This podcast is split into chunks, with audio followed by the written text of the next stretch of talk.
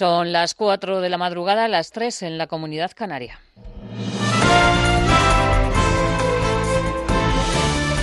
Noticias en Onda Cero. Buenas noches. La tensión entre Estados Unidos y Rusia, la guerra comercial con China y la política de gestos han marcado la primera jornada de la cumbre del G20. Un día sin decisiones importantes y con la lupa puesta en los gestos, sobre todo en el efusivo saludo del presidente ruso Vladimir Putin al príncipe heredero saudí Salman, mientras en las calles de Buenos Aires miles de argentinos se manifiestan para rechazar la reunión de rapiña del G20. El presidente español Pedro Sánchez se ha entrevistado en las últimas horas con la directora del Fondo Monetario Christine Lagarde y tras el encuentro, Lagarde ha valorado como positivo el compromiso de España para reducir la deuda y también el déficit. Enviado especial de Onda Cero, Juan de Dios Colmenero. Desde la delegación española insistían en que de momento los objetivos de esta cumbre se están cumpliendo, intentar llevar una posición común en asuntos globales como el comercio, el cambio climático o la inmigración. Esto último fue lo que defendió Pedro Sánchez durante su intervención en el plenario, al igual que la solución multilateral en materia comercial tal y como destacaba antes la ministra de Economía, Nadia Calviño. Tenemos que recuperar y apoyar este multilateralismo para tratar de combatir aquellas tendencias proteccionistas que tratan de restringir el comercio internacional, un comercio que ha tenido un impacto tan positivo para el crecimiento económico y la prosperidad de nuestro país. Nadia Calviño, que acompañó ayer a Pedro Sánchez en su reunión bilateral con Mauricio Macri y también con Christine Lagarde, con la directora gerente del Fondo Monetario Internacional, y que hoy hará lo propio con el primer ministro de India. Del exterior también les contamos que en México, en la ciudad de Tijuana, la caravana de migrantes con más de 6.000 personas siguen a la espera de poder seguir su camino hacia Estados Unidos. En las últimas horas y como consecuencia de las fuertes lluvias, mil migrantes han sido trasladados a un albergue temporal. Las autoridades mexicanas tratan de preservar la integridad física de muchos de los migrantes y ahora la preocupación es las enfermedades de muchos de ellos. Por favor, agilice el asilo político. Eso es lo que nosotros pedimos de 50 en 50 para que nosotros podamos entrar y trabajar y demostrarles que en realidad no somos delincuentes ni somos las mujeres como nos han tratado, sino que somos personas que queremos trabajar y salir adelante. Y en nuestro país, un día más, y ya son nueve, estamos pendientes del pesquero Madre Loreto, que sigue sin destino fijo con una docena de inmigrantes cansados y asustados. El gobierno español, de momento, se desentiende. Dice que hay que cumplir las normas y llevar el barco a un puerto seguro en Libia, mientras que la madre del patrón lamenta que una obra de caridad se está convirtiendo en un verdadero problema. Diana Rodríguez. El equipo médico del Open Arms ha examinado ya a los 12 migrantes rescatados hace ocho días, pendientes sobre todo de la situación de uno de ellos que ha sufrido varios desmayos en los últimos días. Preocupa también el temporal que se avecina, mientras desde Santa Pola la madre del patrón ha pedido que si hace falta intervenga el ejército. Yo creo que España es un país fuerte, tiene mucho armamento para poder mandar a alguien y que se los traiga. Es que una obra de caridad se ha convertido esto en un problema. Ningún país se hace responsable de ellos de momento, tampoco el español la vicepresidenta Carmen Calvo insta a la Unión Europea que comunique al pesquero dónde pueden desembarcar, muy diferente a la respuesta que el Gobierno dio en su momento a la crisis del Aquarius. La norma indica que hay que ir al puerto más cercano y a puerto seguro. Solo les queda comida y combustible para cuatro días más y aunque se les ha ofrecido la posibilidad de ir a por víveres a un puerto libio, la tripulación lo descarta por temor a un motín. Y sepan también que los políticos independentistas presos preparan acciones de protesta con, la, con vistas al juicio del 1 de octubre. Los siete políticos catalanes recluidos en la prisión de Lledoners han difundido una foto. En la imagen aparecen Jordi Sánchez, Oriol Junqueras, Jordi Turul, Kim Ford, Jordi Cuisar, Josep Rull y Raúl Romeva. La foto está encabezada por la frase Hoy como ayer y como mañana, unidad, serenidad y coraje. Viva la República. Una de las acciones que podrían llevar a cabo sería una huelga de hambre. La jornada de liga nos deja un marcador, la victoria del Rayo ante el Eibar por 1 a 0 y este sábado se juegan cuatro encuentros, el Celta Huesca, Valladolid Leganés, Getafe Español y el partido de la jornada al que enfrenta el Real Madrid con el Valencia. Los blancos vienen de ganar a la Roma en Champions y la polémica sigue centrada en el jugador Isco. Dice el entrenador que esta polémica no da para más. De verdad eh, considero que el tema este no, da más de sí y ustedes comprenderán eh, que yo no, puedo estar pendiente todo el tiempo de, vuestras especulaciones. Eh, son 24 profesionales, todos trabajan y nosotros estamos aquí para tomar decisiones. Y, ya, y ya. no, da, para, no, da, no da más de sí el, el tema. Más noticias en Onda Cero cuando sean las 5 de la mañana, las 4 en la Comunidad Canaria. Síguenos por internet en ondacero.es.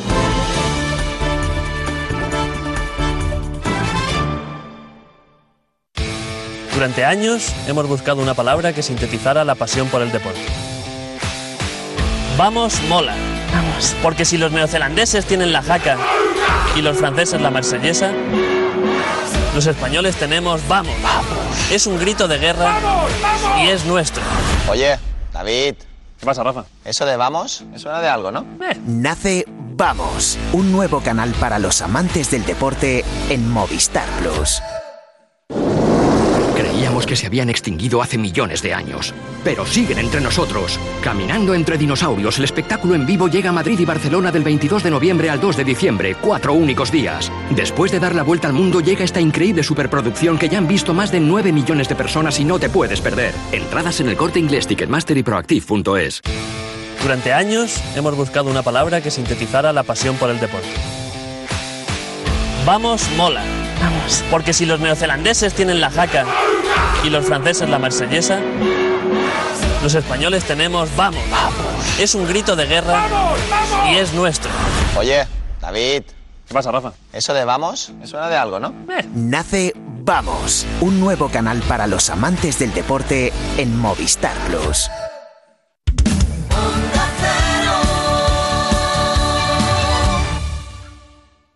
En Onda Cero, quédate con lo mejor. Rocío Santos. Todo buen español debe saber mucho de reyes. Leo se sabe la lista de los reyes godos, por ejemplo. Ataulfo, Sigerico, Amalarico, Bamba, Sisebuto, Recaredo, Recesvinto. La defensa del Atlético de Madrid de los años 50. César Bona es un referente en España en materia de educación. Fue nominado como uno de los 50 mejores maestros del mundo y bueno, pues ahora ha pasado ya un tiempo y comparte lo que ha aprendido en un libro que se llama La emoción de aprender. La Conferencia General de Pesos y Medidas decidió por unanimidad cambiar la definición de algunas de las unidades que usamos para medir. La más conocida de las afectadas fue el kilo, que desde el año 1889 venía dado por un cilindro de platino e iridio guardado en el sótano de un edificio en las afueras de París. Siempre me he sentido muy apoyado en casa. En ese sentido Mm. no tengo ninguna queja. Tristán Ulloa, lo podemos ver en El Precio, en el Teatro Pavón de Madrid. Ha sido un placer tenerte esta mañana. Bueno, pues igualmente. Aquí con nosotros. Un placerazo. Mm. Gracias. Y sale también en la película Álvaro Morte que, que no planea ningún asalto en esta película. No, en este caso no. Muy buenos días, ¿qué tal? ¿Cuántos Sí. seguidores tienes en Twitter tú? No los he Ya, llegado. ya te lo digo yo. Sí. 123.000. Pero eso es poco, ¿eh? La Ya, verdad bueno, que no manejo mucho poco, yo Twitter. Poco tú verás, yo solo tengo 1080. Pero Ya, claro, hombre, tú, pero- tú eres, no, tú eres Jaime Cantizano y yo no. Yo me acuerdo mucho, Antón Reixa, de un día que me llamaste y me contaste lo que te acababa de pasar, que yo no me había enterado. Y fue tan tremendo. ¿Qué va? Lo bueno es cuando alguien te dice, está a punto de morirme, pero estoy bien y te llamo para, que estoy aquí, ¿no? Que estoy vivo. El pasado año murieron casi 2.000 personas en nuestro país por atragantamiento, cifra que supone una muerte cada cuatro horas y media aproximadamente, más de cinco muertes diarias. Son casos tan espectaculares que realmente al menos te hacen plantearte qué es lo que hay detrás de ellos. No sé si es la reencarnación o qué es, pero al menos sí que te cuestionas el misterio que hay detrás de, de semejantes recuerdos. Bienvenido al programa. Gracias. Bueno, Antonio de la Torre, por si alguno de los oyentes aún no lo sabe, es actor. Tiene 49, 50, 50. Gracias por los 49. Vamos a dejarlo ahí. 50. 50, 50. Aunque estás acostumbrada a los triunfos, a los éxitos, siempre el último, y este que es muy redondo, ¿no? Es la campeona mundial, habrá sido un plus añadido de, de emociones. Sí, yo siempre decía que aunque era número uno del mundo, no era campeona del mundo, que era algo que me faltaba. Te voy a cantar una letra primero de eso. ¿Cuál? Ponla por ahí. O serra del transistor. Soy vegetariano entre horas. A tiempo completo yo no valgo. Me tomo una ensalada de quinoa y luego un plato de jamón que no se lo salta un galgo.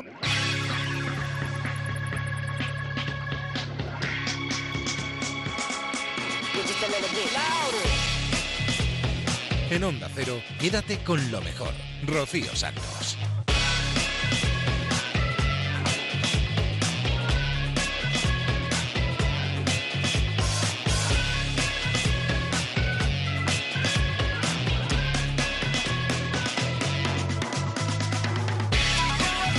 Hola, ¿qué tal? Muy buenas noches. Bienvenidos a Quédate con lo mejor, el programa resumen de Onda Cero. En las próximas dos horas vamos a escuchar lo bueno que ha sucedido en esta casa en los últimos días.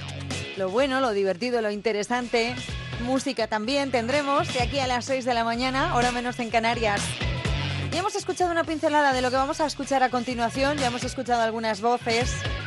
A Tristán Ulloa, hemos escuchado a Jorge Cadaval cantándole una canción a José Ramón de la Morena, hemos escuchado a Leo Harlem, a Julio Otero y a un montón de gente más.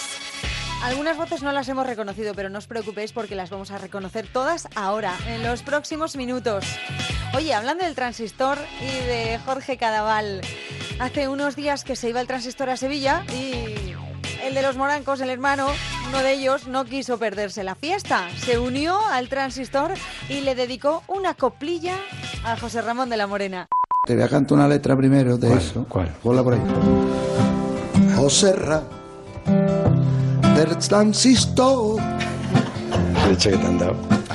Que de gente vaya al teatro por la cara, te lo digo yo. Va Michelle y Roberto, y también va José Merced. Ay, José Ramón de mi alma, yo te tengo que querer. Sevilla tiene un color especial. Sevilla sigue teniendo su duende, me sigue oliendo a sal. Me gusta estar con suerte. José Ra, en tu programa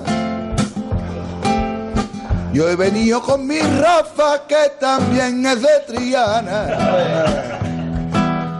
Él es de siempre así y yo soy de los morancos y morito en esta tierra con mi amigo Pablo Blanco. Sevilla tiene un color. Sevilla sigue teniendo su duende, me sigue oliendo a. Me gusta estar con su gente. Sevilla, tan cariñosa, tan flamenca y tan bonita, tan flamenca y tan hermosa. Ay, que aquí hay dos equipos que tienen rivalidad. Cada uno va a lo suyo, que viva el fútbol nada más. Sevilla tiene un color especial. Sevilla sigue teniendo su duende, me sigo oliendo a sal, que de entrada voy a pagar. Quédate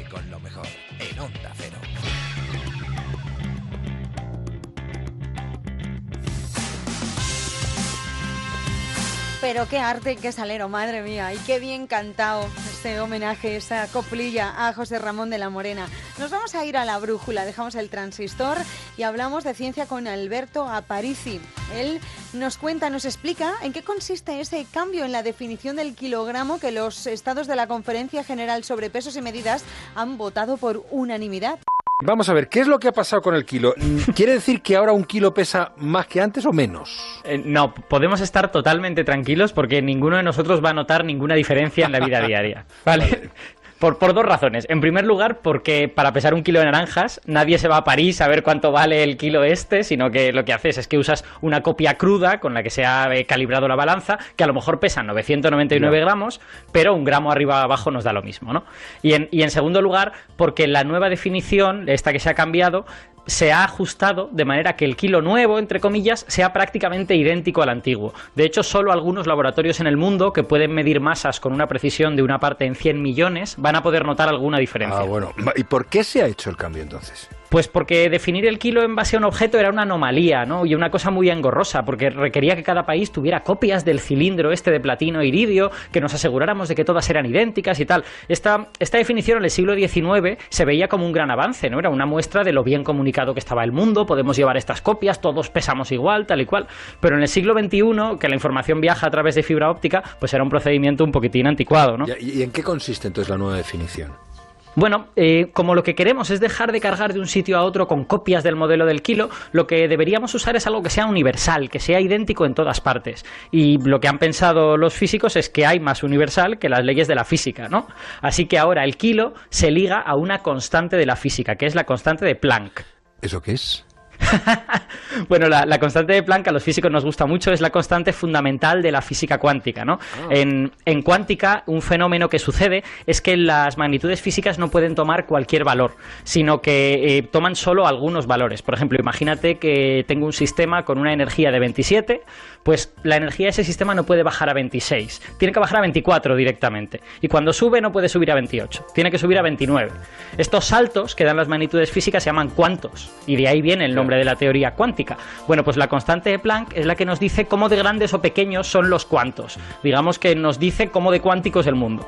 Ya, pero eso qué tiene que ver con el kilo, perdona. Ah, pues, vale, pues a primera vista muy poco, ¿vale? Porque obviamente parece muy lejos, pero resulta que los experimentos para medir masa con altísima precisión siempre terminan usando fenómenos cuánticos. Hay un ejemplo que ha dado la, la conferencia general, que es que tú puedes medir una masa haciéndola levitar con un dispositivo electromagnético, con un campo magnético, eh, y entonces cuando contrarrestas todo el peso con, el, con una corriente eléctrica, esa corriente eléctrica te sirve para medir la masa de alguna manera. Bueno, pues para medir esa corriente eléctrica tienes que usar cosas, uniones de Josephson, por ejemplo, que no se entienden si no usas la física cuántica. Así que si no conoces la constante de Planck, resulta que no puedes medir la masa bien. Me, me estás diciendo que has de medir también la constante de Planck. No, a ver, eso es, eso es lo que se hacía hasta ahora, ¿vale? Hasta ahora el procedimiento era, voy a usar el kilo de París para medir la constante de Planck y con ella voy a medir la masa de cualquier cosa muy bien. Bueno, pues a partir de ahora se va a eliminar el primer paso. Fijamos la constante de Planck, va a ser un valor exacto, nunca más lo vamos a tocar y a partir de ahí medimos las masas directamente. Fíjate que lo único que hacemos es cambiar la referencia. Antes la referencia era un objeto que estaba en París, ahora la referencia es un número que nos da la constante de Planck de manera exacta. Pero gracias a ella podemos medir masa donde queramos, porque la física cuántica vale en cualquier sitio, incluso el universo, en Marte si queremos. Quédate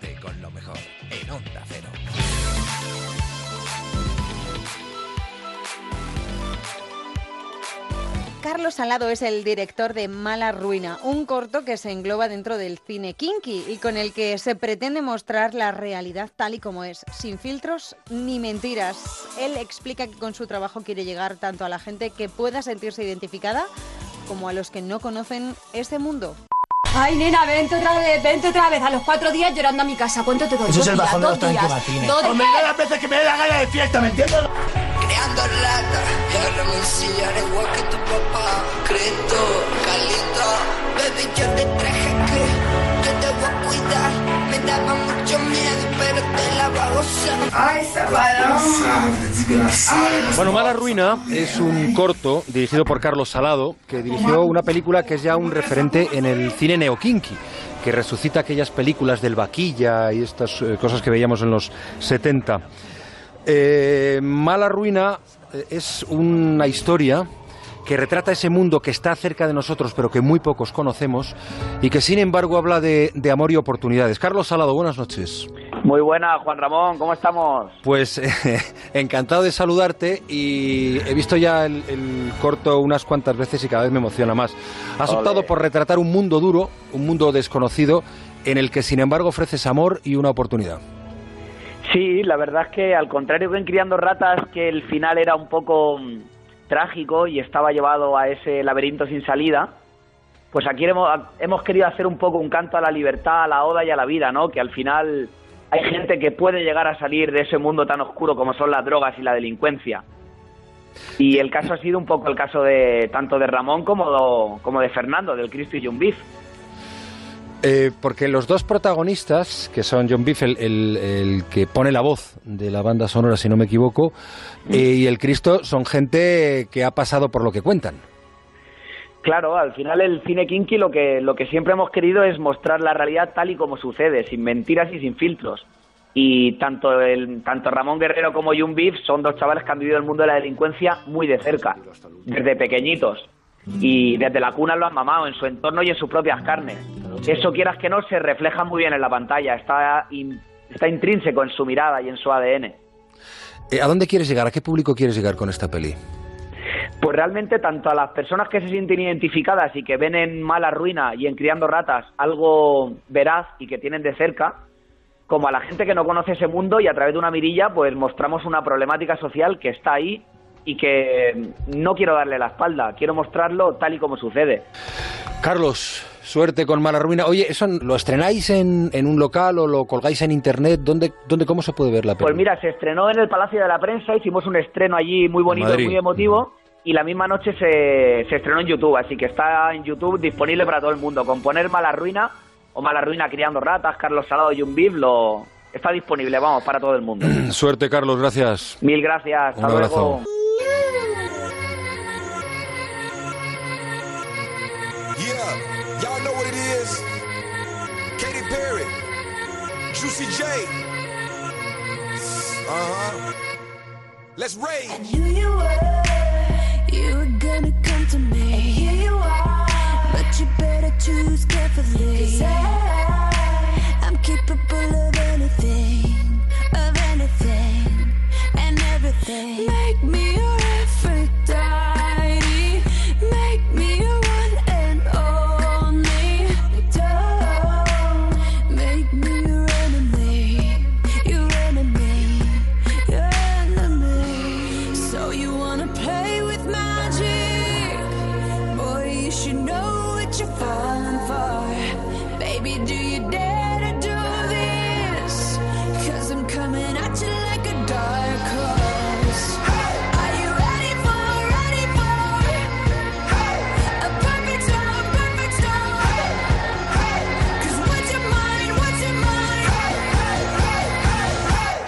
going back.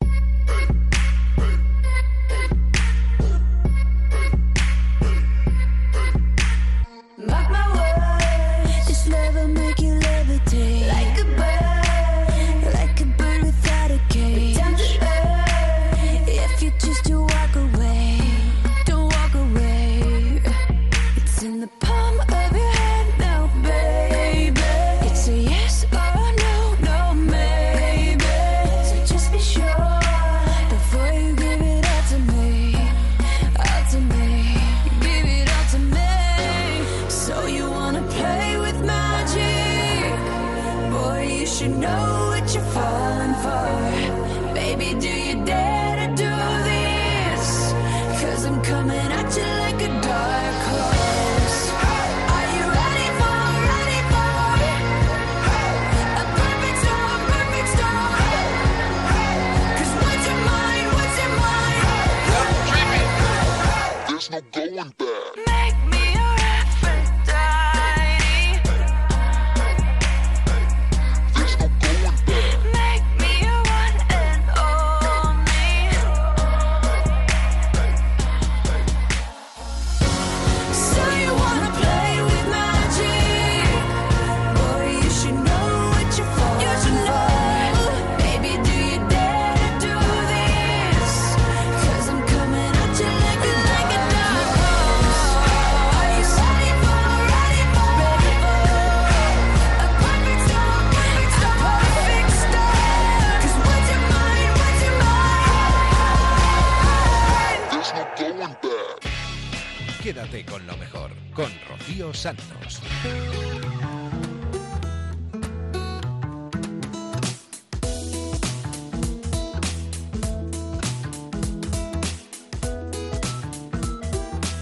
Después de la música nos vamos directamente hasta la Rosa de los Vientos. Tuvimos la suerte de charlar el pasado fin de semana con Rosa Montero, que viene a hablarnos de su nuevo libro que se llama Los tiempos del odio. Rosa Montero, muy buenas, ¿qué tal? Hola, ¿qué tal, Bruno? ¿Qué hay? Rosa, la ciencia ficción es un camino para contar eh, cosas del hoy, de la actualidad, ¿eh? ¿no? Eh, no todo es mirar al futuro, es mirar los riesgos que eh, se enfrentan en el presente y que pueden suceder en el futuro. Sí, bueno, más que los riesgos es la realidad. Yo siempre digo que mis novelas de Bruna Husky son las más realistas y, y el futuro que planteo, que sucede en el año 2110, pues mm, no es peor, no es un catastrofista, no es peor que el mundo de hoy, ¿no? Tiene cosas mejores que el mundo de hoy y tiene cosas ah, peores, como los resultados del calentamiento global, pero bueno, es intercambiable en su, en su crisis y en sus problemas con el mundo de hoy eh, absolutamente. Y como tú dices, la ciencia ficción precisamente lo que te da es una herramienta metafórica maravillosa y muy poderosa para hablar de, de- de la condición humana y, y del hoy. ¿Cómo te has imaginado el Madrid de dentro de un siglo para este libro? Pues eh, para los tres, la verdad es que Madrid eh, es casi un personaje secundario más del, del libro, ¿no? Porque eh, las, eh, las eh, escenas, lo que sucede en el libro, pues sucede muchas veces en, en calles reconocibles, en lugares reconocibles. Entonces, el final del libro, por ejemplo, sucede de este, de los tiempos del odio, sucede en Matadero Madrid, en lo que quedará de Matadero Madrid según, según mi, mi desarrollo del mundo. Eh, y, bueno, no puedo dar muchos más datos porque el libro tiene una intriga muy cerrada, ¿no? De ese, y de ese final, si hablo más de ese final, pues haría, destriparía cosas. Pero, pero sí, es un, eh, es un Madrid con, con eh, cintas. eh, que casi nadie tiene coche privado, evidentemente, con un problema así de, eh, pues energético, vamos, una manera de trasladarnos, pues, eh, con, por, otros medios. Hay trams, hay una especie de tranvías aéreos, hay, sigue habiendo el metro y hay una especie de cintas rodantes, ¿no? Que, que van por todas las calles y que es las que las usa muchísimo la gente para desplazarse. Has vivido el periodismo las últimas eh, décadas, has mirado el mundo y sientes eh, que existe en los tiempos actuales un retroceso de ideas y de valores. No, no es un retroceso, es un riesgo tremendo de involución. Es decir, no es que toda la sociedad haya retrocedido, sino que en la lucha que yo creo que está desde el principio de los tiempos, ¿no? Entre entre aquella, yo creo que ya en las cavernas se daba esta lucha, ¿no? Entre aquellas personas que escogían eh, como, como forma de supervivencia la colaboración, ¿no? E intentar, pues, cuidarse mutuamente y, y ser mejores de lo que somos, ¿no? Y eh, esos eran unos. Y luego otros, mm, yo creo que había otros trogloditas que hacían todo lo contrario, ¿no? Que lo que hacían era coger una piedra, abrirle la cabeza al que era más débil y robarle la pata de mamut, ¿no? O de oso cavernario. Entonces, esa, esa tensión se ha vivido durante toda la historia, unas veces más serenamente, otras veces menos, unas veces ganando más la, la reacción y otras más el progreso, digamos.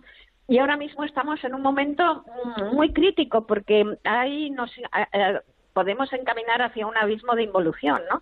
Hay una crisis de credibilidad democrática y aumenta en el mundo pues cierta añoranza por los extremismos de izquierdas, de derechas, por los dogmatismos, ¿no? Por los fanatismos laicos o, o religiosos como el ISIS, ¿no? Y eso es un despeñadero. Si no conseguimos regenerar la democracia, ¿no? Y convertirla en un proyecto ilusionante, podemos perder muchos de los logros que, que el ser humano ha conseguido durante siglos. Rocío Santos, quédate con lo mejor.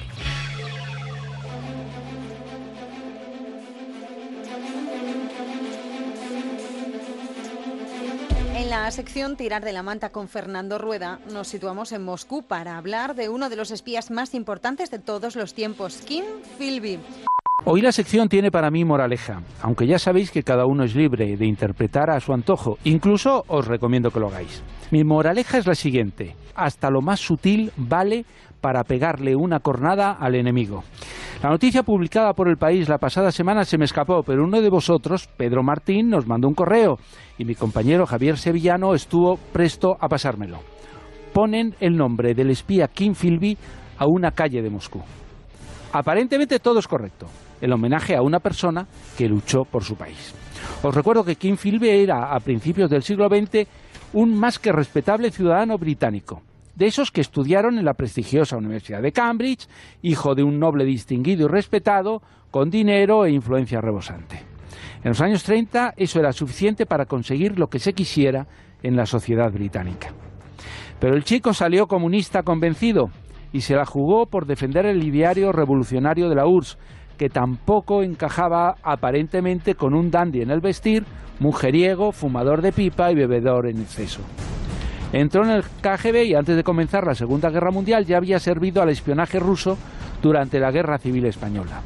Después entró en el MI6, el espionaje exterior británico, donde llegó a mandar precisamente la sección soviética. Sus colegas ingleses sospecharon de él en varios momentos, pero sin conseguir las pruebas incriminatorias que tiraran abajo el castillo de naipes montado por Philby, aunque contemplado desde la actualidad, la verdad es que parecía bastante endeble. En 1963 su tapadera quedó al descubierto y huyó a la URSS, donde fue tratado como un héroe hasta que murió en 1988. Hizo tantos y tan buenos servicios a los rusos que a nadie puede extrañar que pongan su nombre a una calle, que además está cerca del Servicio Secreto Exterior.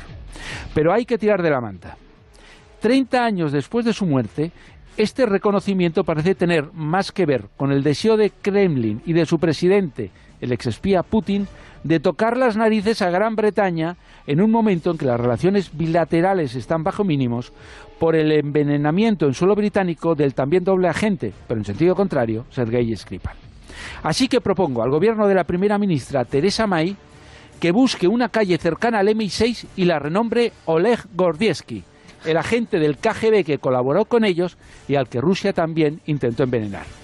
Y ya que estamos, propongo a la alcaldesa de Madrid, Manuela Carmena, que cambie el nombre de la calle Fortuny, en la que está la embajada alemana, y la bautice Juan Puyol, en homenaje al doble agente español que engañó a Hitler y ayudó a ganar la Segunda Guerra Mundial. En Onda Cero, quédate con lo mejor. Rocío Santos.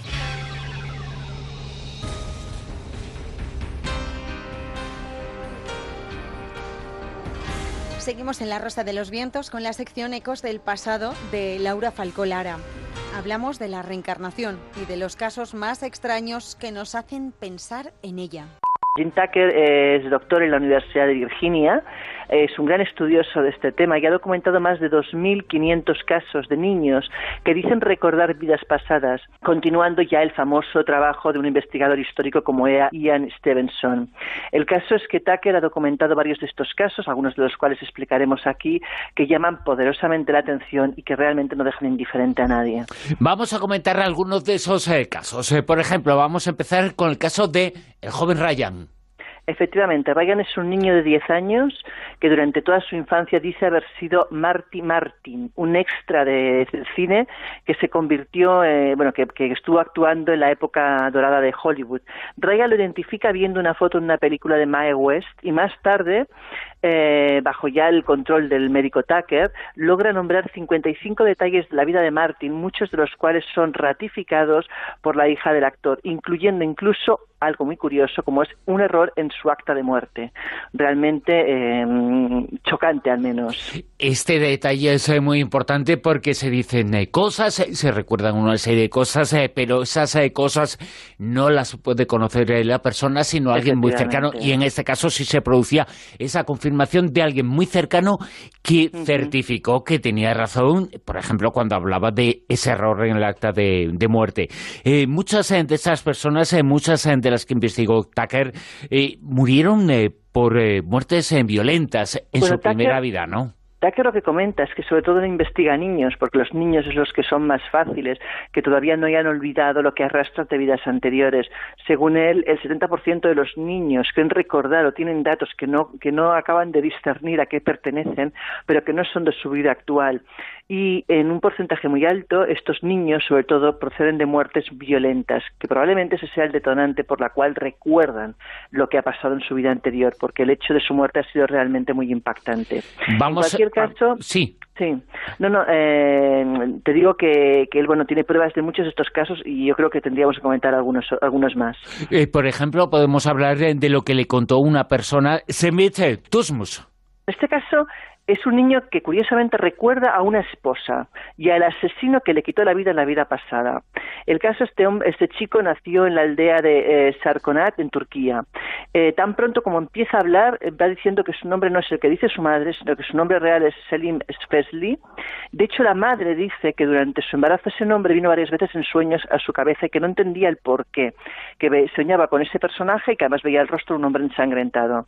El caso es que empezaron a averiguar quién era ese hombre y se dieron cuenta que ese hombre había muerto en un campo, eh, en un pueblo vecino en 1958 y que le habían disparado en la cara y en el oído derecho. Curiosamente, el chico tenía la oreja derecha deformada desde el nacimiento. Cuando tuvo cuatro años, eh, este chico decidió irse a casa de Fesley y se fue directamente a la viuda a decirle que él era Seslim y que ella era su esposa Katy B. Imagínate el shock cuando además le dice a la mujer que recuerda detalles íntimos los cuales reproduce que además coinciden perfectamente con detalles que solamente la viuda podía saber. ¿Y qué es lo que dijo y lo que sabía este siguiente caso del que vamos a hablar, el de Jeffrey King? Bueno, en este caso este señor eh, era jefe asistente de bomberos retirado y, sentía mm, cosas que no podía explicar a nivel de sensaciones, de emociones, cuando yendo de turista en un viaje visita el lugar de la batalla de Atientam, eh, de la guerra civil. Eh, le sorprende esas emociones que le embargan, que no tienen ningún sentido, pero más adelante, hablando de, lo que le había ocurrido en ese lugar, le viene a la cabeza dos palabras, que es todavía no. Esas palabras se repiten continuamente en su, en su continuo búsqueda de por qué le pasaba eso. Es más, incluso cuando empieza a leer cosas sobre la guerra civil y informarse por intentar averiguar que, que, haya originado esa sensación en él, él todavía no, son dos palabras que continúan apareciendo. ¿Qué ocurre? Que eh, a base de averiguar cosas del tema, descubre que el general John B. Gordon fue la persona que repitió enfáticamente el no mientras retiraba sus tropas de la batalla de Atienam. El parecido físico, por lo visto, entre él y Gordon era enorme. Aparte, reconoció en las caras de varios de los compañeros de, de guerra de este personaje las caras actuales de personas que trabajaban con él en el cuerpo de bomberos. Eso también viene un poco a reforzar esa teoría de que arrastramos a personas de una vida a otra hasta que conseguimos pulir nuestras relaciones con ellas. O sea, tendría mucho sentido. Quédate con lo mejor en Onda Cero.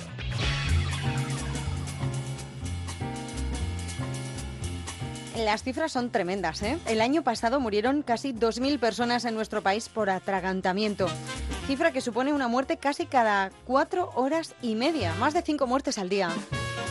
Las cifras son tremendas, os lo decía. En Por fin no es lunes hemos hablado con Nuria Canis, que es médico de Plantra, que es el Plan Nacional de Atragantamiento, que apuesta por un proyecto, un dispositivo médico para tener en casa de primeros auxilios. Nuria Canís, eh, médico de Plantra, que es el proyecto, así se llama, se llama este proyecto. Eh, Nuria, buenos días. Hola, buenos días. ¿En qué consiste este invento? ¿Por qué eh, va a solucionar muchísimos problemas cuando se plantean estas situaciones? Bien, Jaime, pues el tema es que hemos detectado que hay, por supuesto, una demora ¿no? a la hora de atender a estas personas que se están, se están asfixiando. Muchas veces cuando llamamos al 112, a la ambulancia, eh, tardan, tardan unos minutitos en llegar y nosotros solo contamos con una ventana de unos cuatro minutos para evitar que haya secuelas debido a la hipoxia. Se puso eh, esta iniciativa en marcha del proyecto Plantra, Proyecto Nacional Anti-Atragantamiento, con el dispositivo de choque para solucionar este tipo de, de problemas y poder salvar eh, muchísimas vidas. Porque hasta ahora, ¿qué opciones teníamos cuando se planteaba esta situación? Bien, el protocolo habitual siempre, pues, primero sospechar, ¿no? Un atragantamiento. Muchas veces también hay demora en este, en este tema porque la víctima no llama la atención, piensa que va a poder solucionarlo solo. A todos, yo creo que todos los, los oyentes o incluso en el estudio, quien no se ha atragantado alguna vez, se ha llevado algún susto. Pues siempre intentamos esperar hasta que llamamos la atención, ¿no? A veces se soluciona solo. Por supuesto, es algo instintivo, ¿no? Intentar hacer, meter los dedos, lo hace muchísima gente, pero por favor, es algo que no se debe hacer. El marido de gitana ciega, no meter los dedos por dos causas. Uno, porque podemos empeorarlo y otro, porque podemos perder los dedos. No sería el primer caso que ha habido una amputación. Segundo, hay que animar a la persona, primero a toser, a toser de forma activa, sin molestarle, sin tocarle, no intentar dar palmadas antes de tiempo. Animar a la persona, si está tosiendo bien, que siga tosiendo. Ya cuando vemos que eh, la víctima está dejando de toser o se está poniendo azul, por supuesto, llamar al 112 que se vayan poniendo en marcha y comenzar las maniobras de rescate. Lo más normal son cinco golpes en la espalda a la altura de, la, de los homóplatos con el talón de la mano y con presiones abdominales. Si eso no funciona, se repetiría el ciclo. Ahora con The Choker podemos solucionar en cuestión de segundos estos episodios. Cuando se resuelva de forma efectiva, siempre recomendamos poner a la persona en una posición lateral de seguridad hasta que lleguen los, los sanitarios y luego siempre una revisión médica. Por bien se han sido sometidos a maniobras agresivas, que ha podido efectivamente producir lesiones, fractura de costillas, laceraciones en el hígado y demás. Y que no quede ningún resto que se haya podido escapar a los pulmones. Luego eso puede producir infecciones y en ese caso ya duplicaríamos cifras lamentablemente de fallecidos. ¿Qué es D-Choker? ¿Me puede explicar cómo funciona? Es un dispositivo que se, se puede, esperemos, que se pueda encontrar dentro de poco en muchos lugares públicos. Eh, Exactamente, es muy sencillo de utilizar, funciona mediante succión, para que la gente un poquito se lo pueda, que no nos conoce, se lo puede imaginar. Es una especie de jeringa grande con una mascarilla. Eh, está fabricado en plástico, el mismo que los juguetes eh, Lego, libre de látex, para que no haya ningún tema, ningún problema de alergia. Y no lleva batería. Es muy fácil de, como digo, de utilizar. Ha llevado muchos años de investigación poder lograr esta, esta simplicidad. La mascarilla cubriría la boca y nariz para crear un espacio estanco y luego tiraríamos, tiraríamos del émbolo. El émbolo en el dispositivo de choque es muy fácil, tiene un lubricante especial que hace que sea muy sencillo y no hace falta una fuerza y una formación sanitaria especializada para poder aplicarlo.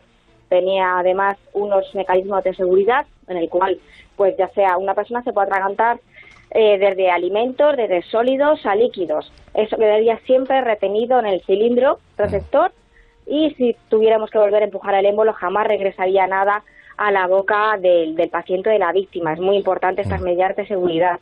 Siempre sería evacuado hacia el exterior, una válvula externa. Se coloca siempre sobre encima de la lengua, tiene un tubo depresor para, para facilitar el acceso a las vías aéreas y funciona en cuestión de segundos, entre 3 y 5 segundos podemos salvar la vida a una persona con el choker. De momento se puede encontrar en las residencias de mayores de la Comunidad de Madrid. La idea es extenderlo a otros lugares. Estoy pensando en colegios, por ejemplo, en, en otro tipo de, de centros. Por supuesto, actualmente hay ya decenas de miles de personas o base protegidas, que los llamamos, o base corresponde a, a obstrucción de las vías aéreas por cuerpo extraño, es el término un poquito más técnico, y ya estamos en muchos hogares, en restaurantes, muy importante, el personal de hostelería que tiene que, que atender a los comensales en caso de que haya una emergencia, en guarderías, ayuntamientos. También lo pueden encontrar en su farmacia de confianza. Queremos que sea accesible, queremos que esté en todas las casas ¿Es caro, doctora? Alrededor de 100 euros. Hay uno que va- tiene que valorarlo, ¿no? Si, si merece la pena para Claro, salvarse sí la vida. Blackburn, I'm so alone without you,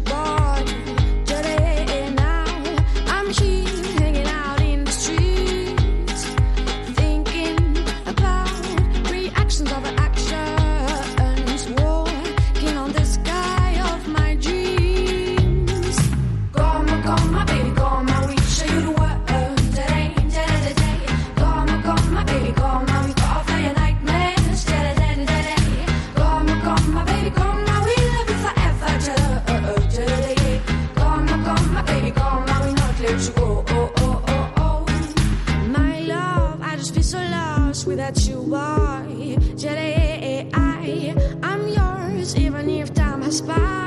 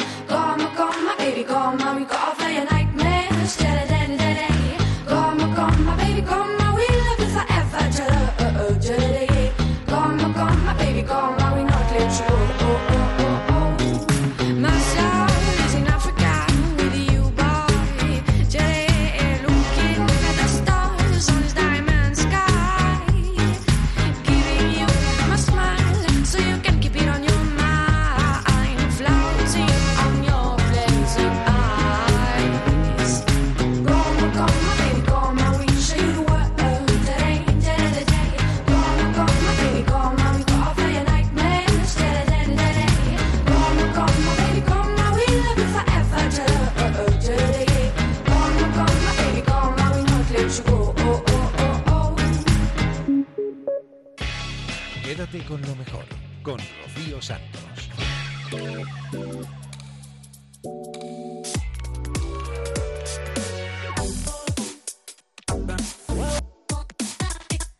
El pasado fin de semana nos visitaba en los estudios de Onda Cero en Por fin no es lunes Tristán Ulloa. Es uno de los actores más reconocidos de nuestro país.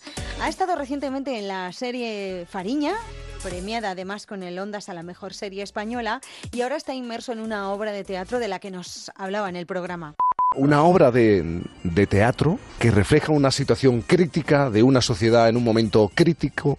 Una obra de teatro, por cierto, que ha triunfado en Barcelona y que ahora se representa aquí en, en Madrid, eh, tratando temas, eh, hablamos de la Gran Depresión, que podemos traer a esta otra depresión que estamos viviendo.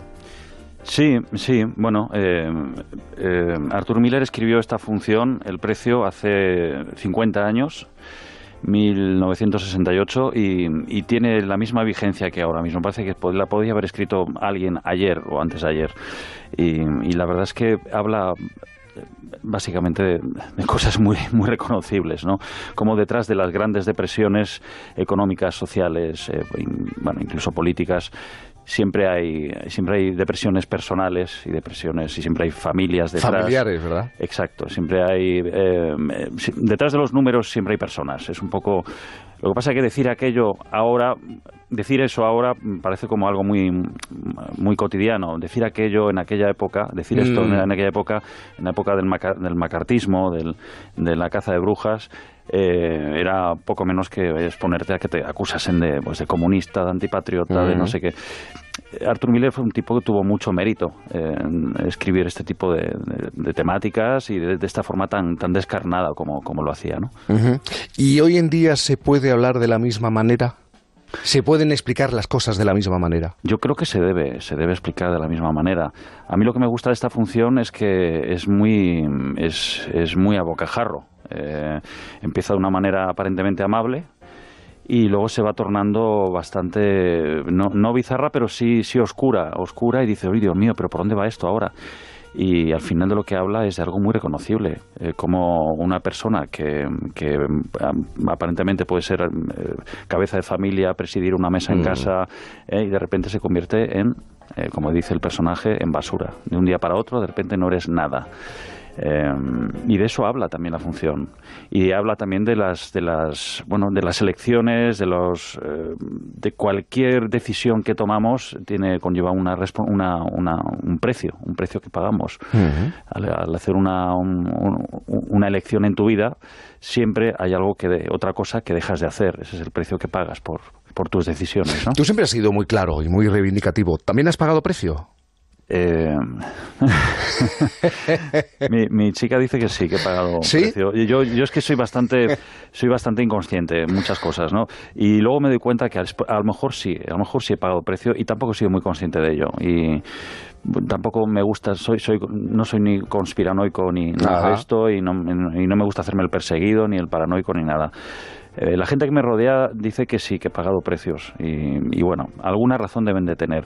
Yo eh, a día de hoy estoy tranquilo con lo que pienso, con lo que digo y, creo que sin faltar el respeto a nadie se pueden decir, eh, se puede decir de todo, ¿no? Ujú. Mira, eh, en Fariña viviste el secuestro del libro de, de Nacho Carretero, coincidiendo justo con el estreno de, de- de la serie. Estamos hablando de molestar a ciertas personas y la reacción de esas eh, personas. ¿Cómo vives tú ese momento? Bueno, eh, me, resulta curioso que, que, eh, tanta gente se haya hecho la ofendida eh, por algo que era totalmente estaba totalmente normalizado en aquella época, eh, que más que menos tenía alguna relación directa o indirecta con el contrabando primero y luego pues posteriormente con el narcotráfico.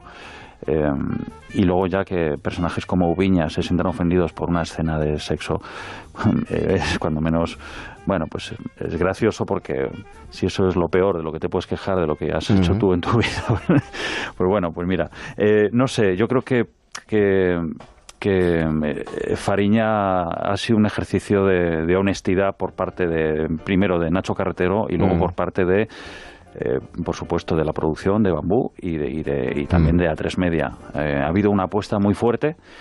Yo sinceramente no, no confiaba en que lo que estaba escrito en el guion se terminase haciendo y luego lo que hicimos se terminase emitiendo. Y hemos pasado todos esos filtros. Y lo que estaba escrito en el guion se ha terminado emitiendo. Y eso es maravilloso. Y en una cadena generalista, ¿no? Y eso, bueno, es indicativo de que algo está cambiando y el resultado es eh, pues, toda la audiencia y todos los premios que hemos estado recibiendo y tal, bueno, nos están avalando, ¿no? Quédate con lo mejor en Onda Cero. Está claro que las tecnologías y el WhatsApp nos han cambiado la vida, que para unas cosas está muy bien, pero para otras igual estamos abusando. Lo digo porque hace unas semanas nos visitaba Juan de Gorostidi. Él ha publicado un libro que se llama El WhatsApp de Padres. En él recopila una serie de conversaciones ficticias de un supuesto chat de padres del colegio, pero que están basadas en historias reales. Juan, ¿por qué te decides a escribirlo? Bueno, yo en diciembre del año pasado escribí en Twitter una, una pequeña conversación sobre un grupo de, de WhatsApp de padres y bueno, se hizo viral y tuvo muchísima repercusión y contactaron conmigo desde Ediciones B para proponerme escribir un libro sobre el tema. Y bueno, yo tenía ganas de tirarme a la piscina y, y bueno, y la verdad que el, el tema para un libro de humor es muy bueno porque el material que, que hay ahí es- da mucho juego, la verdad, porque Vamos, tiene todos los elementos que necesitas para, para poder escribir una buena historia, ¿no? Mm. Tiene mm, la posibilidad de distintos personajes, confusiones, situaciones absurdas, entonces da mucho juego. A ver, has definido algunos personajes. Por ejemplo, Luis el bombero, ¿a qué te estás refiriendo? Este personaje es el, el típico padre guapera, que siempre hay alguno en, en el grupo y... Eh, Este personaje pues está intentando vender su calendario de bomberos y en fin, están todas las madres un poco, un poco Revolucionadas. locas con él, sí. ¿Y Rafa el informático? Bueno, el informático también el, el padre friki, que también eh, eh, hay algunos en, en los grupos que siempre está intentando, pues cuando es la fiesta de Halloween, quiere que se disfracen de la guerra de las galaxias y este tipo de cosas. A ver, has, has dividido el libro por temas. La vuelta Sí. al cole, la piscina, el Belén, la bufanda perdida. Eh, el, el tema que más, supuestamente, más comentarios genera, ¿cuál crees? Bueno, yo creo que el tema de los disfraces cuando hay alguna fiesta en el cole es el que normalmente da más juego. ¿Pero por qué? Porque normalmente los profesores, que creo que hacen un trabajo estupendo y se lo tenemos que reconocer, pues dan instrucciones muy claras, ¿no? Pues el niño tiene que ir de pastorcito y tiene que tiene que llevar unos pantalones marrones y una camisa blanca. Y Sí. ahora sale alguien y pregunta, pero bueno, ¿blanco qué? ¿Blanco roto? ¿O qué tipo de blanco? Porque tipo de blanco hay mucho. Y, y ya empieza el lío y cuando te das cuenta, pues se ha formado El lío, ¿no? una- sí, sí, sí, se, ha- se forman conversaciones interminables y, y lo mejor de todo es que nadie nadie al final la, la resume y cuando tú llegas pues tienes 400 mensajes y no sabes muy bien por dónde tirar, pero bueno. Y los piojos dan de sí también, ¿no?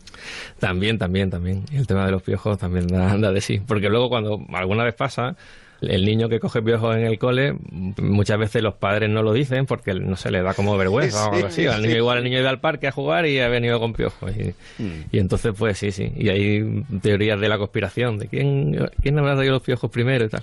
Vale. Eh, hemos, eh, nos hemos puesto de acuerdo. De momento, el libro está basado en la ficción, utiliza la ficción. Pero si tuvieras que hablarme de tu teléfono móvil, de tus dos grupos de WhatsApp, eh, por ejemplo, un día normal, ¿cuántos mensajes puede tener? Pues bueno, de- depende si hay alguna... Incidencia. Sí, sí, sí hay algún tema que comentar. Si hay algún tema que comentar, pues no sé, 100. Y si no, pues 20. Y de los 20 son 10 buenos días y 10 buenas tardes. Pero vamos a ver, Juan, ¿no te parece 100 mensajes en un grupo de WhatsApp hablando de buenos días, buenas tardes, qué color nos ponemos? Es como mucho, ¿no? Sí, sí. Bueno, pero eh, en realidad yo creo que mm, no hace falta, se habla mucho de que mejorar los grupos de... A ver cómo organizamos mejor la información. En Sí. realidad no, hace- no hacen falta estos grupos. O sea, nosotros cuando íbamos al cole de pequeños, nuestros padres no tenían smartphone. Entonces, lo que hay que hacer, yo creo, es que los niños se hagan un poco responsables de la información que tienen que transmitir y ya está, ¿no? Y tenemos que insistir en eso, más que en, en intentar a ver cómo usamos el WhatsApp mejor o tal. Juan, que es muy divertido la verdad que el libro y, y refleja nuestro día a día, el día a día de los padres y las madres con esto. Haces una reflexión muy interesante. ¿Y antes cuando no había WhatsApp? Quédate con lo mejor, con Rocío Santos. Pues antes cuando no había WhatsApp no sé cómo podíamos vivir, porque madre mía, parece que todo se lo dejamos al teléfono móvil y al WhatsApp. No somos capaces de retener nada en nuestra memoria. Vamos a cerrar esta primera hora del programa con Fernando Eiras y su extra actualidad, destripando los titulares más interesantes de la jornada. Esta semana se ha hecho viral el perfil en Twitter de una señora americana de Florida llamada Becky Sí. Brown, que solo tiene 11.500 seguidores. En principio, esto no parece noticia, ¿no? Dice, pues vaya Sí. tontería. Pero eso es porque aún no habéis escuchado la biografía de su perfil con la que ella se define, esta señora Becky Brown. Brown en inglés significa marrón y la biografía hace honor a su apellido. Es esta. Becky Brown, 47 años, alcohólica, en paro, activista bisexual, madre de tres niños y cinco perros, vegana, mentalmente inestable, divorciada, viuda, muerta por dentro, adicta a los nuggets de pollo. Y ahora, y ahora vamos a ver, ¿por qué esta tipa tiene 11.500 followers y yo solo 1.079? ¿Qué estoy Pero- haciendo mal, Dios mío? Pero escúchame, Fernando, te lo preguntas con esa presentación, ¿cómo no va a llamar la atención, chico? Cago en la mar. Bueno, pues nada, algo, algo estoy haciendo mal. Gema, dale al play. ¡Sí, amigos! ¡Las actualidades extra extraña, estrullo, estupenda ya! Pues nada, comenzamos la actualidad de hoy con información deportiva baloncestista. Siempre, siempre he querido decir esta palabra en público. Baloncestista. ¿Vale? Ahí va. Diario As. La rodilla mala obliga a parar a Yul sin fecha de regreso. El base del Real Madrid, Sergio Llull, sufrió un golpe en la rodilla derecha y el entrenador Pablo Lasso ha anunciado que va a parar unos días por precaución. Recordemos que esa rodilla es la rodilla mala, que ya le tuvo casi un año apartado de las canchas. Pero al menos él sabe qué rodilla es la mala, la derecha. Lo digo porque hay otros que... Va- Vamos a escuchar estas declaraciones del jugador de la NBA, Brandon Armstrong, cuando le preguntaron en qué pierna sufría la tendinitis. No lo sé, no me lo han dicho todavía. O, Anda o ti- que- o tiene más piernas que un 100 pies, en cuyo caso es Claro. comprensible que No, se haga o la lío. mente va separada del resto de su cuerpo. O, o la tendinitis la tiene en una melinge, ¿sabes? Y Eso anatomía y ya está. También puede ser que no supiera dónde está la derecha Ah. y dónde la izquierda. ¿Pollo? Algo que el pívot de los Warriors, Chris Washburn, sí tiene muy claro. Sí, puedo moverme hacia la izquierda y hacia la derecha. Esto se debe a que soy anfibio. A ver, no, los anfibios son los que pueden vivir dentro y Ay, fuera pobre. del agua. Los que pueden moverse a derecha y izquierda son los de ciudadanos, aunque últimamente se mueven más a la derecha en un momento dado, ¿no? Pero bueno, cambiemos de tema. Diario público. Me importa una mierda que te hayas levantado de mala hostia, Carmen. La guía que enseña a los rusos a hablar español de puta madre. El esto es un titular. Esto es un titular del público de Strambotic, que es un blog que tienen de, de curiosidades en las redes. El titular en sí mismo ya es para habernos matado. Pero es que así es. Se trata de una guía rusa para aprender español llamada Español en Vivo y en la que yo creo que se les ha ido un poquito la mano con las frases ¿vale? que ponen de ejemplo. Por ejemplo, nosotros estamos acostumbrados a aprender idiomas con frases útiles del tipo Buenos días, ¿sabe usted dónde está la parada de autobús? ¿No? Sí. Bueno, pues en esta guía de español para rusos nos encontramos frases de este tipo. Mierda, tenía que pillarme el dedo con el puto cajón. Una frase muy práctica, claro que sí. Oye, ¿sabes español? Nada, un poquito. Solo sé decir mierda, tenía que pillarme el dedo con el puto cajón. En fin, otro ejemplo, donde en un manual de español para franceses se pueden leer frases como quiero una tortilla de patatas y una jarra de sangría, en este manual para rusos la frase es pues claro que se han enterado de lo de la cocaína. ¿Qué cojones iba a hacer aquí si no la policía? Y ya no hay tiempo para esconderla. Estamos jodidos. Pero me estás diciendo que todo esto aparece... Todo esto aparece en un manual de español que se llama Español en vivo para rusos. Español directo. Estas son, estas son las frases que se pueden decir en público, amigo. ¿Sabes? Claro, yo es que parece una guía para ver narcos en español, ¿sabes? O sea, pero vamos con los capítulos del manual. O sea, eh, lo normal es que los capítulos tengan títulos como En el aeropuerto, en el hospital Sí, sí, o sí. comprando en el supermercado, ¿no? Cosas que sin duda son muy prácticas. Pero en este manual de español para rusos, el capítulo número 4 se titula Vamos a montarle una fiesta de la hostia. Yo no sé el profesor dónde habrá estudiado, tío. En Magaluf, no tengo ni idea. En Onda Cero, quédate con lo mejor. Rocío Santos.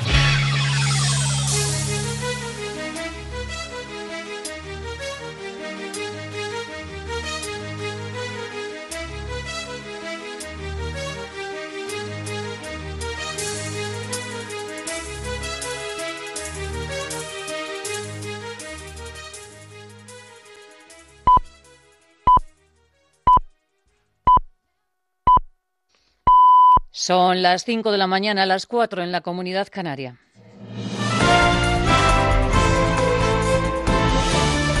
Noticias en Onda Cero. Buenos días. El Gobierno abre el melón de la reforma constitucional justo ahora que la Carta Magna cumple 40 años. El Consejo de Ministros ha dado el visto bueno al anteproyecto que limita los aforamientos. El proyecto contempla proteger a diputados, senadores y miembros del Gobierno para, por actos cometidos en el ejercicio de su cargo. Para limitar los aforamientos será necesario reformar los artículos 71 y 102 de la Constitución. La vicepresidenta Carmen Calvo ha anunciado que el presidente va a reunirse con los líderes políticos para explicar la reforma. Es una reforma que tiene un artículo único que afecta a la redacción de estos dos artículos, al 73 y al 102, que tiene tres disposiciones para el periodo de entrada en vigor y para la adecuación del resto de las normas en la misma dirección de la reforma que hacemos de la Constitución y además acota también que el aforamiento se produce en el tiempo estricto en el que se está en el ejercicio del cargo, en el mandato temporal del ejercicio del cargo. La propuesta del Gobierno para limitar los aforamientos de momento parece inviable, ya que no cuenta con los apoyos parlamentarios suficientes. Podemos, nacionalistas y ciudadanos ven en el proyecto falta de ambición, mientras que en el Partido Popular, cuyos votos son indispensables, se niegan a abrir la reforma. El líder de Ciudadanos, Albert Rivera, dice que es una estafa a los ciudadanos que pretende blindar a los políticos. Es una estafa que estafa la ilusión de los españoles, que pensaban que por fin íbamos a suprimir los aforamientos. Lo que hoy propone Pedro Sánchez es un engaño a los españoles. Pretende blindar a los corruptos y a los imputados por corrupción y que sigan siendo aforados y simplemente hablar de un 1 o un 2% de casos que afectan a la vida privada de los diputados. Moncloa mantiene que el presidente del Gobierno, Pedro Sánchez, tiene la intención de entrevistarse con el presidente Torra el próximo día 21 de diciembre. Una entrevista que desde la Generalitat descartan. Ayer Torra culpaba al Estado central de no dar los recursos suficientes a Cataluña y, en consecuencia, la culpa de las huelgas las tiene el Estado. Reacción en Barcelona, Laura Pons.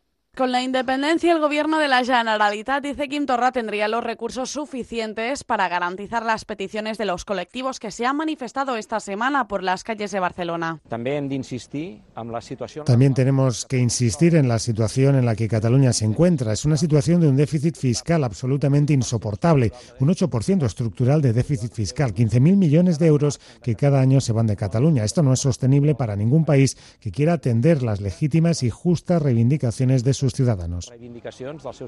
Añadía Kim Torra que solo con la República se puede garantizar el futuro de los hijos y de las personas mayores de Cataluña. Unas palabras que no han gustado a la líder de la oposición, Inés Arrimadas. Estaban con sus gafas destelada y no les permitía ver todos los problemas que estamos teniendo en el sector sanitario y que están teniendo los profesionales sanitarios. Y desde el PSC aseguran ser conscientes del esfuerzo que están haciendo los trabajadores del sector público y por ello piden al Gobierno que este esfuerzo sea devuelto. Y el Banco de Alimentos apela al voluntariado para recoger 22 millones de kilos. En la gran recogida de productos básicos se van a movilizar más de 140.000 voluntarios. Beatriz Ramos. El Banco de Alimentos cuenta con 130.000 voluntarios en un intenso fin de semana de recogida de productos básicos no perecederos para las miles de familias españolas que los necesitan. El objetivo es llegar a los 22 millones de kilos de pasadas ediciones, que suponen el 15% del total de comida que distribuyen durante todo el año. El presidente de FESVAL, Juan Vicente Peral, elogia la solidaridad en nuestro país. Representan prácticamente una cifra cercana al medio kilo por habitante, que es una cifra comparada con los con las del resto de los países europeos a destacar como un índice de solidaridad ciudadana importante. Más de 10.000 establecimientos de casi todas las cadenas de alimentación participan en esta sexta edición, que en Madrid, Canarias y entre otras se amplía hasta el domingo. La jornada de Liga arranca a la una de la tarde con el Celta Huesca. También se juega el Valladolid Leganés, el Getafe Español y el partido de la jornada el Real Madrid Valencia, que será a las nueve menos cuarto. Los blancos vienen de ganar a la Roma, mientras que el Valencia viene de perder ante la Juve. No obstante, el entrenador valencianista dice que van a ser competitivos. Nosotros venimos de dos victorias consecutivas en la liga, pues venimos de nuestra mejor racha. Eh, el equipo ha perdido contra la Juventus, pero ha demostrado un nivel competitivo alto. Afrontar el partido con entusiasmo y sobre todo con personalidad y convencimiento y producto de todo ello lograr la victoria, que es a lo que vamos a Madrid, a intentar ganar el partido. Más noticias en Onda Cero cuando sean las 6 de la mañana, las 5 en la Comunidad Canaria y toda la información actualizada en ondacero.es. Síguenos por internet en ondacero.es.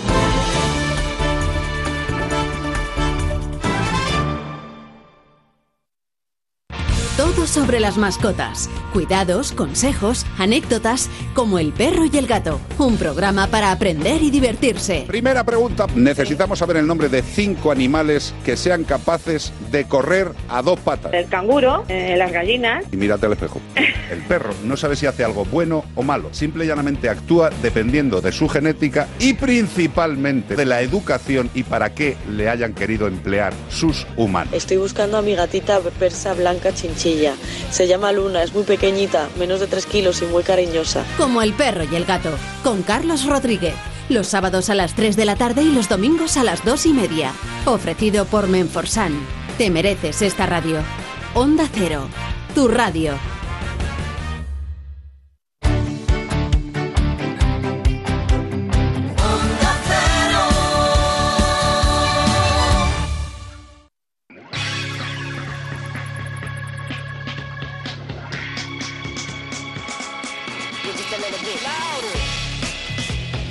En Onda Cero, quédate con lo mejor. Rocío Santos.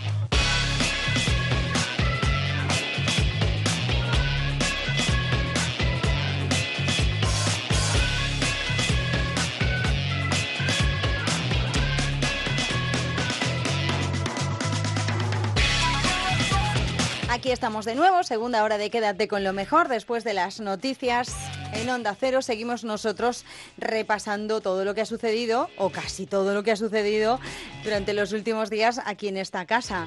Ya sabéis que si queréis escuchar las entrevistas al completo, los reportajes, todo está en nuestra web, en ondacero.es. Aquí un breve resumen, porque si no, pondríamos una entrevista y no pondríamos más, claro. Y hablando de entrevistas, qué suerte hemos tenido esta semana que nos visitaba Antonio de la Torre para presentarnos su nueva película que se llama La Noche de los 12 años, que está inspirada en el libro Memorias del Calabozo, que trata de la vida de Pepe Mújica en la cárcel. La historia de la película. Bueno, la historia de, de esta película es muy difícil de, de- Yo la de defino- abarcar. ¿no? Yo la defino también como un viaje de ida y vuelta a la locura. Como unas personas que le quitan lo más esencial que yo creo que tenemos los seres humanos, que es lo que estamos haciendo nosotros ahora aquí, La comunicación. comunicación, Yo creo que lo que nos define como especie es, la, es comunicarnos. Cuando te aíslan de eso, te, te colocan en otro lugar. El primer viaje quizá al Uruguay, cuando me propusieron hacer esta película, que fue hace como dos años y medio, Álvaro Bresner, entonces me, me acuerdo me contó la historia de los Tupamaros, de las acciones que hacían, de, de, de, la- de lo que pasó en el calabozo, de, esta forma de comunicarse. Y a los 10 minutos dije, bueno, que hay que hacer una película de esto, está claro, ¿no? ¿Qué hacemos aquí? y fue, bueno, me, me enrolé en el proyecto. Entonces, tres meses después, en julio del 2016, viajamos al Uruguay. Y me dice, mira, tú sígueme la corriente, pues yo fui el primer actor que él contrató para la película. Y me dice, tú, a los tres le voy a decir que tú vas a hacer de él. Y dice, porque él aún no sabía qué papel me iba a adjudicar. Y conocí a, a Rosenkopf, a Huidobro, que murió diez días después. La última entrevista nos la dio a nosotros y a Pepe Mujica. Y Huidobro eh, nos dijo una cosa impresionante. Re- Recuerdo dos cosas muy conmovedoras, me gustaría brevemente traerte aquí. A... Una dice, cualquier verbo del castellano tú le aplicas tiempo y es tortura. Mm, es, eh, sentar, estar sentado más tiempo es tortura, bailar más tiempo es tortura, escuchar más tiempo, hablar, o sea, cualquier tiempo. Era, era una persona que había tremendamente lúcida, inteligente, con un gran sentido del humor, que en el libro, de hecho, eh, editado por Chalaparta, el libro este Memoria del Calabozo, se lo cuentan también. Y él, em, Y él decía una cosa que era también tremendamente... Él decía, a veces escuchaba un pájaro eh, y escuchabas ahí, porque además al- sensorialmente, al, al apartarte de, de la posibilidad de hablar, el oído se agudizaba mucho. Mujica decía que, que- que las hormigas podían chillar, que las, que las escuchaba. De hecho, en una secuencia de la película vemos ese momento. Y él dijo, tú escuchabas el pájaro, le, oías aletear, percibías cada detalle, el sonido, las patitas, como... Pero ese pájaro pertenecía a un mundo en el que tú, que ya no era tuyo. Es la primera vez que en mi vida estuve frente a frente, como te tengo a ti ahora, una persona que me comunicó ese viaje hacia otro lugar, donde el resto de los de los eh, humanos eh, vivimos. Es, es impresionante, la verdad, la, la- y lo, lo hermoso es una película, evidentemente, mm, es cierto, muy, muy dura, pero también es una película esperanzadora, porque lo, lo, lo hermoso de esto es que estos tres hombres que sufrieron esta violencia tan extrema, esta tortura tan continuada de 12 años, salieron eh, decididos a, a, de una manera pacífica a hacer política y consiguieron el poder. La película yo creo que describe eh, con mucha precisión cómo la tortura no es solo la tortura física. Y No, esa- llega un momento en que la peor tortura es la que no es. la que no es Absolutamente. física, ¿no? Que la, Abs- la incomunicación que decías tú antes. Mm, Claro, es que cuando te privan de la, de la percepción y de la capacidad para, para te- percibir y entender el mundo, te están quitando la existencia. Es que eso es lo... Eso es lo, lo, lo- lo tremendo de esta historia. Mujica se volvió loco. Esto es así, vamos, reconocido por él. De hecho, él vio la película y, la, y de- me, me mandó un mensaje muy hermoso, muy, muy, muy emocionante. Fue en Navidad, me acuerdo que además me, me eché a llorar porque, dando las gracias por, y dice, qué suerte que la hicieron, que estamos algunos todavía aquí, ¿no? Pero dijo, gracias en nombre de tantos compañeros anónimos que se quedaron por el camino. Pero decía que la figura de la madre, pues bueno, ya viste que la trama que dice la, dice la de la vieja, me tocó tanto que no, que no, que no la quiero volver a ver. Eh, fue una, es, es una... Es una de las escenas más poderosas de la película. Antonio, eh, gracias por habernos visitado. Nada, a, mí- a vosotros por invitarme. Te agradezco que nos hayas hablado de la, de la... Ya otro día hablamos de ti, si quieres. da igual. ¿no? Pero vamos, que... Cada vez, cada vez me interesan más las películas, por, aunque sé que es una frase muy de, de- de actor, pero te lo digo de corazón, me interesan más las películas por lo que me enseñan que por lo que puedo yo hacer. Claro, Que sí. cada vez menos, claro. Si lo más bonito del mundo es aprender Lo cosas. más bonito del mundo es aprender. De verdad. Quédate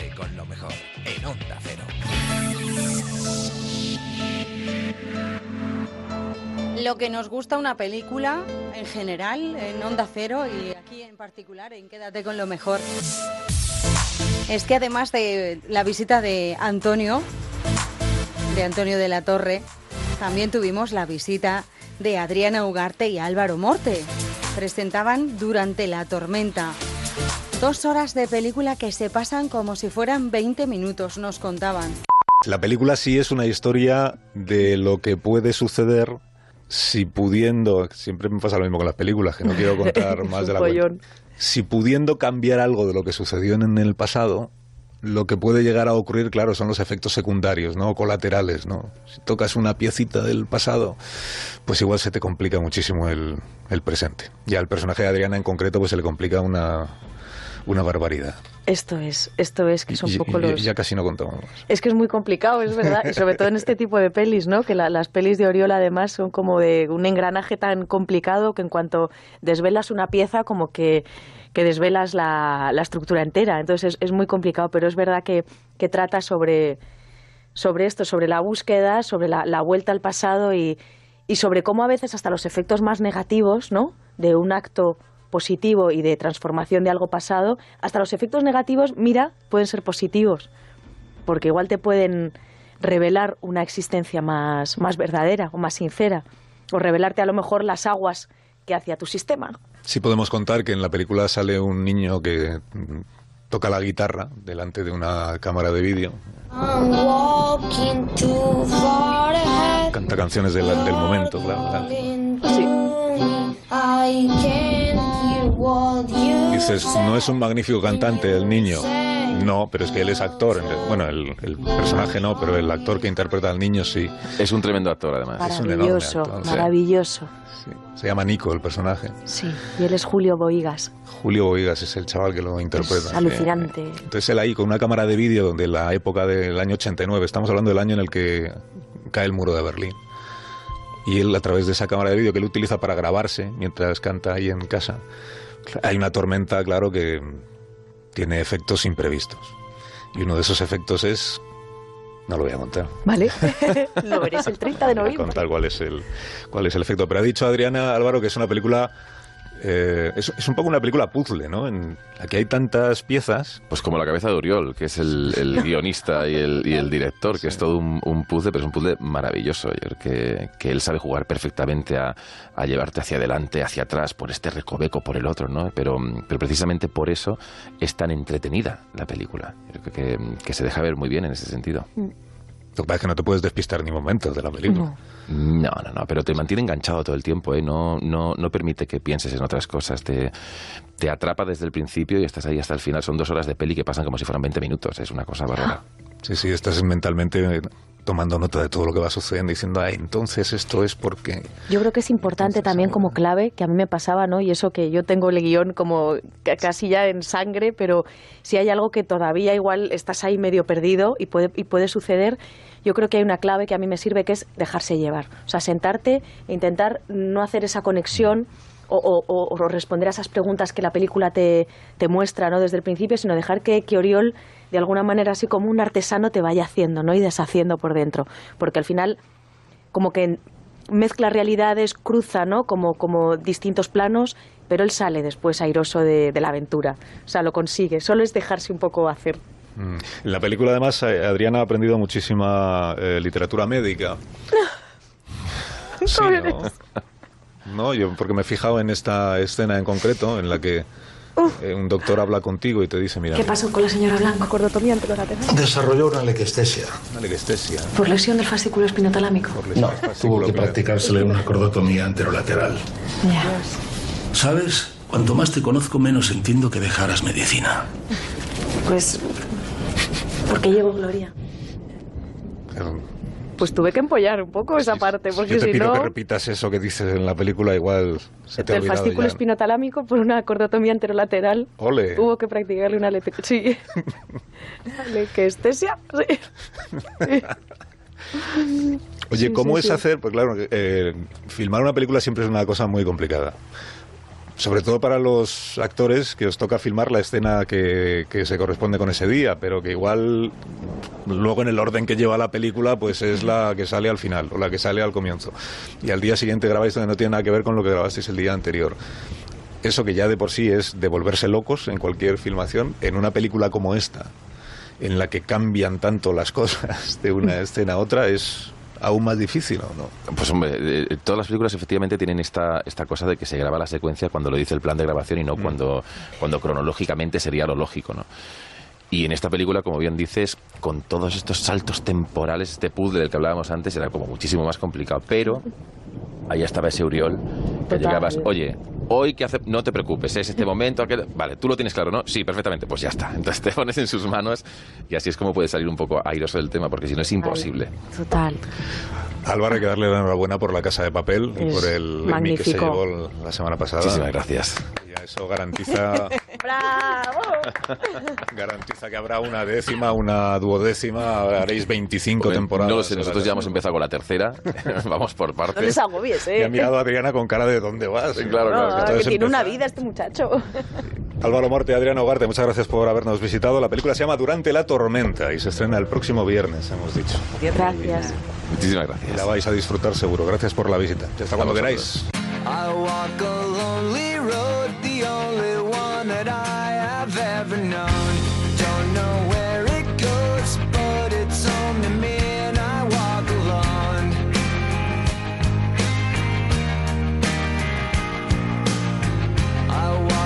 Empty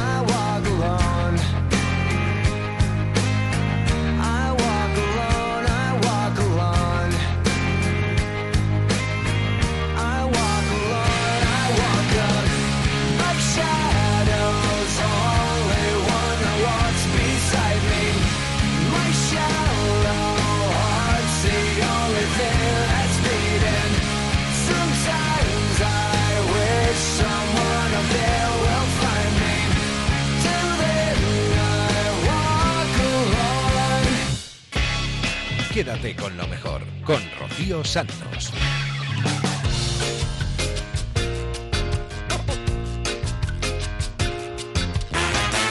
Ya sabéis que los martes por la mañana en más de uno tenemos el concurso de españolidad o el concurso de españolía. Pero si no lo sabéis, porque a lo mejor no os ha dado tiempo a escucharlo nunca, os cuento que se enfrentan dos concursantes en dos emisoras distintas de, España, de las que tiene Onda Cero repartidas por toda España. Y el que pierda, pierde la nacionalidad española. Y si empatan, también pierden los dos la nacionalidad española. Tienen que elegir otra nacionalidad se les eh, hacen varias preguntas relacionadas pues con la música, con la historia, con la política, con la cultura general de España y tienen que adivinarla con tres respuestas posibles. Esta semana el concurso ha estado muy bien como todas las semanas y me gustaría ponerlo entero porque ha sido muy divertido, pero hemos elegido un fragmento, bueno, un par de fragmentos de este concurso porque merece la pena escucharlo con mucha atención porque vaya risa que hemos pasado, madre mía. Pregunta para Gonzalo. Gonzalo, conducir un monoplaza a más de 300 kilómetros por hora es una actividad de alta dificultad. Fernando, además de esta habilidad, tiene otras. Es un consumado ciclista, es un gran aficionado a la magia y además puede hacer algo que estoy seguro de que no podríamos hacer ninguno de nosotros. Esta es la pregunta. ¿Qué es eso que puede hacer Fernando Alonso y que le convierte, a juicio de nuestro guionista in- interino, casi casi en un superhombre? Fernando puede levantar dos garrafas de 10 litros de agua utilizando solo su frente. Puede partir nueces con un preciso y certero movimiento de cuello. O puede arrastrar un tráiler con una cuerda enganchada a su cabeza porque tiene cuello toro. Cuello, cuello toro es un cuello grueso. ¿Cuál de estas tres? Puede las tres, seguro. Puede- no son excluyentes, claro, es que no son excluyentes. Falta una cuarta de las tres anteriores. A la vez. Hombre, yo quiero. Ojalá la del tráiler. Voy a decir esa porque. La del tráiler. Puede arrastrar un tráiler. Yo a partir de ahí voy a creer eso. Con una cuerda enganchada a su cabeza. La realidad nos da igual. Sí, voy a luego llamar a mi madre y decir. Hasta Castelldefels. yo, yo a muerte con eso. Con, con Messi subido encima. La respuesta, aunque, aunque os vaya a sorprender, es incorrecta. Apunta aquí el guionista que el cuello de Fernando Alonso tiene un perímetro de 45 centímetros, mientras el de cualquiera de nosotros tiene 35 y poco. En realidad, lo que Fernando Alonso es capaz de hacer es cascar nueces con el cuello, mira. Oh, God. I hear it. Oh, You hear it, God. no? I did. I did Oh, it. my God. I You did got it. it. I did it es él eh, diciendo lo de... Lo de- lo- sí. Yo he doblado dátiles, pero partir nueces no. Eso es también apuntarlo, por si algún día os viene bien para guion. Una habilidad extraordinaria. Pongo un dátil, me apoyo. Bueno, ha habido veces que me he quedado dormido. De almohadita, de almohadita. Entrenando con jamones de kiosco, luego me pasé al mazapán y ahora tiro a dátil que ya tiene Tito. Poco a poco iremos a por la nuez. Poco a poco. Bueno, Gonzalo, vamos a ver. Fernando VII, que fue un rey con una vida disoluta a la vez que complicada, protagonizó uno de los grandes dramas de este, bueno, de los grandes dramas de este país, fue Fernando VII. Él padeció una enfermedad que de alguna manera marcó el futuro de la monarquía y de España. Gonzalo, ¿cuál fue ese problema de salud que tenía Fernando VII? Era impotente y eso le impidió tener hijos con sus tres primeras esposas. Eh, tenía un miembro descomunal, algo que le impidió tener hijos con sus tres primeras esposas. O era estéril, algo que le impidió tener hijos con sus tres primeras esposas, aunque la cuarta milagrosamente sí consiguió quedarse embarazada. Claro, es que ya volvemos a la fantasía. Y, yo, eh, si no es vero, es trovato. Yo quiero creer que tenía un miembro descomunal. Estoy casi convencido. La segunda, la de, Sí. La de la fantasía, Eh, digamos. Al menos de donde yo vengo se comenta. Muy bien. Pues... Se pasaban fotos por WhatsApp de Fernando VII también. Sí. Se duchaba con tres chanclas. Sí, sí, sí, bueno. Qué bruto eres. Costaba andar. La respuesta... Era Saboya también, era Saboya. Es que yo no tengo la culpa. ¿Quién ha escrito esto, por Dios? La respuesta es correcta. Bien, bien, bien. Por fin. ¿Ves? Como la manga un abrigo. Claro. Me aporta aquí datos, sí. el servicio de documentación, datos que van a ser de vuestro interés. Veréis, Fernando VII padeció de macrosomía genital, es decir, que las dimensiones eran muy superiores a la media, podía alcanzar eh, tranquilamente, dice aquí, los 30 centímetros. Me encanta, me encanta la expresión tranquilamente. Sin despeinarse. Podía alcanzar tranquilamente 30 centímetros. Si se ponía un poquito a ello, le podía regalar una bufanda a Fernando Alonso.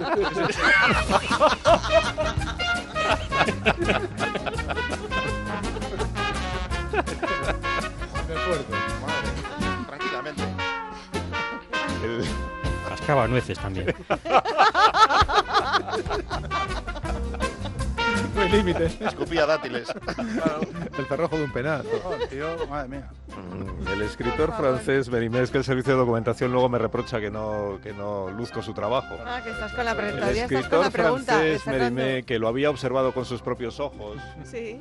Que no es pregunta No, esto no es pregunta, esto es pregunta, es- documentación. es dato. Son datos adicionales a la respuesta. Sí. El escritor francés Mérimée, que lo había observado con sus propios ojos, lo describía como fino como una barra de lacre en la base Jesús. y tan gordo como el puño en su extremidad. Tan largo decía como un taco de billar. no, verdaderamente fascinado. No está mal. Exagerado. Estaba- Es que Prospero Merimé también. Estaba un poquito, Prospero, Esto francés. Prospero. Que de nuevo. estaba un poquito entusiasmado. Sí. sí. Pierre Mérimée. Ahora sí, categoría de televisión, que es una categoría muy española. Marco, uno de los programas de televisión más recordados de la década de los 90 fue Quién sabe dónde. El espacio que presentó primero Ernesto Sáenz de Buruaga, que de esto se acuerda poca gente, y luego Paco Lobato. Esta es la sintonía de aquel programa, escucha. Anim- animada. Arriba. No, no se arrancaba, no, estáis esperando. Como recordarás, el programa trataba de buscar a personas que habían desaparecido. Uno de los momentos más recordados de quién sabe dónde fue cuando Paco Lobatón vivió una situación confusa. Marco, ¿qué fue lo que le ocurrió? Que una mujer llamó en directo para buscar no a una persona, sino a su perro, que se le había escapado y no lo encontraba. Que llamó un hombre porque creía haber visto en un anuncio de yogures de la tele a un desaparecido de los que salían en el programa. O que llamó un hombre asegurando ser uno de los desaparecidos, pero Lobatón no le creyó porque tenía voz de mujer. Es difícil. ¿eh? Mucho. Esta, uf. Esta se las trae. Llamó una mujer que había perdido al perro, llamó un hombre porque creía haber visto a un desaparecido en un spot, llamó un desaparecido, pero Lobatón no le dio crédito porque sonaba como si fuera una mujer. No sé, la de la mujer y el perro. La de la mujer y el perro, la primera. Sí. Pues es la primera que fallas, me parece. Ahora, ¿eh? Porque me estaba preocupando. Lo que ocurrió, fijaos, fue esto que vamos a recordar ahora.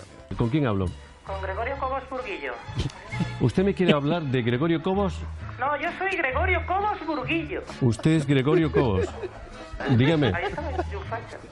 ¿usted es Gregorio Cobos? Sí, yo soy. Que sí. Per- Perdóneme porque eh, su voz no me parece que corresponda con la, con la de una persona llamada Gregorio Cobos.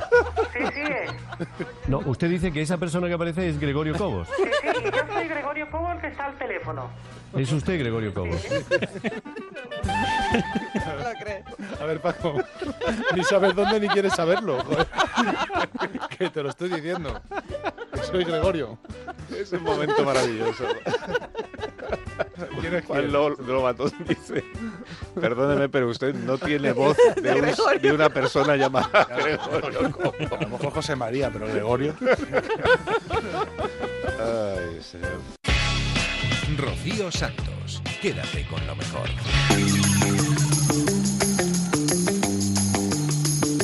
Creo que Begoña Gómez de la Fuente sale con dolor de tripa de la risa que pasa. Por Dios, no me extraña porque yo lo he escuchado esto como unas ocho veces y cada vez me río más. Es que es buenísimo. Y Leo Harlen, ¿cómo es? Que tiene la broma ahí a punto para soltarla en todo momento. En todo momento. Increíble. Bueno, a Leo Harlen lo hemos escuchado hace un rato en Surtido de Ibéricos, el programa que presenta Carlos Latre, que tiene un montón de amigos, un montón de humoristas. Bueno, la élite, la élite del humor de este país. Surtido de Ibéricos todos los viernes a eso de la una y media de la madrugada, ahora menos en Canarias. No os lo podéis perder. Seguimos con más humor, claro que sí, que es lo que nos apetece a estas horas. Reírnos un rato de la vida y de todo. Llega Jesús Manzano para contarnos un montón de cosas. Qué bien, qué bien, qué bien que Jesús Manzano haya llegado con una intención muy firme, me han dicho, de abandonar los malos hábitos, que él tiene bien, muchos. bien, bien, bien, Jesús, así sí, Jesús, bien. Bueno, hacer una vida sana. Tampoco has- no ha salido de mí tampoco, ¿eh? ha sido el médico, ¿sabes? Que Ah, me, ah, la- ah, me lo ha dicho, dice, ya tienes una edad, chaval. Ya... Porque fui, fui, bueno, fui, ¿puedo decir testículo aquí? Ya sí. Ya, vale.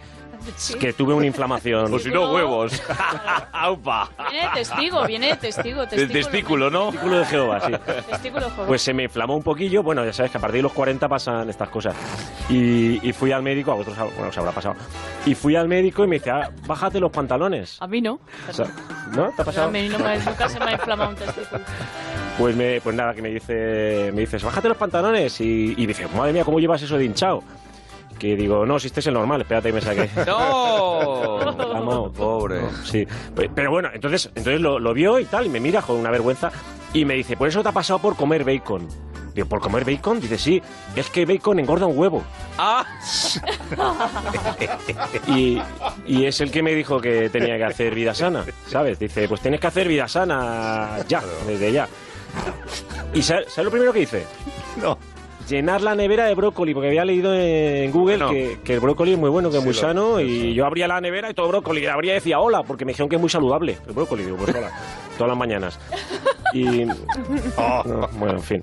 Y, y me digo a mí mismo, mañana empiezo el deporte. Bueno, me lo dijo él, pero yo a mí mismo ya digo, mañana empiezo. Que al rato pienso, bueno, mañana no, el lunes, que, porque yo otra cosa no, pero fuerza de voluntad tampoco. ¿sabes? Entonces ya me, yo, a ver, yo me considero deportista de alto rendimiento. O sea, porque yo empiezo a correr y al minuto ya digo, alto, alto, que me rindo. Eh, sí. Vi un partido de Nadal en la tele y digo, pues ya está, ya lo tengo, voy a jugar al tenis. Al tenis eh, se liga mucho, gana mucha pasta y tal, y ya los calcetines de raqueta ya los tengo, o sea que digo, pues ya está. Así que me voy a un club de tenis y me dicen, ¿pero sabes jugar? Y yo pensé, voy a meter un farol, que es lo que hace todo el mundo aquí con las entrevistas de trabajo, digo, pues yo también. Y digo, sí, yo soy como Sánchez Vicario. Y pues Nadal me parecía demasiado mentira, ¿no? Digo, soy como Sánchez Vicario y me dice, pues adelante. Llega el primer partido, saca el otro, yo la bola ni la vi, ni la vi, me pasó, oí, oí el silbido, ¡bum! Y, y- y dice el árbitro, dice 15-0. Digo, ¿pero cómo que 15 si me ha tirado una? A ver, que a lo mejor jugar, jugar no sé, pero contar. Oye, a ver.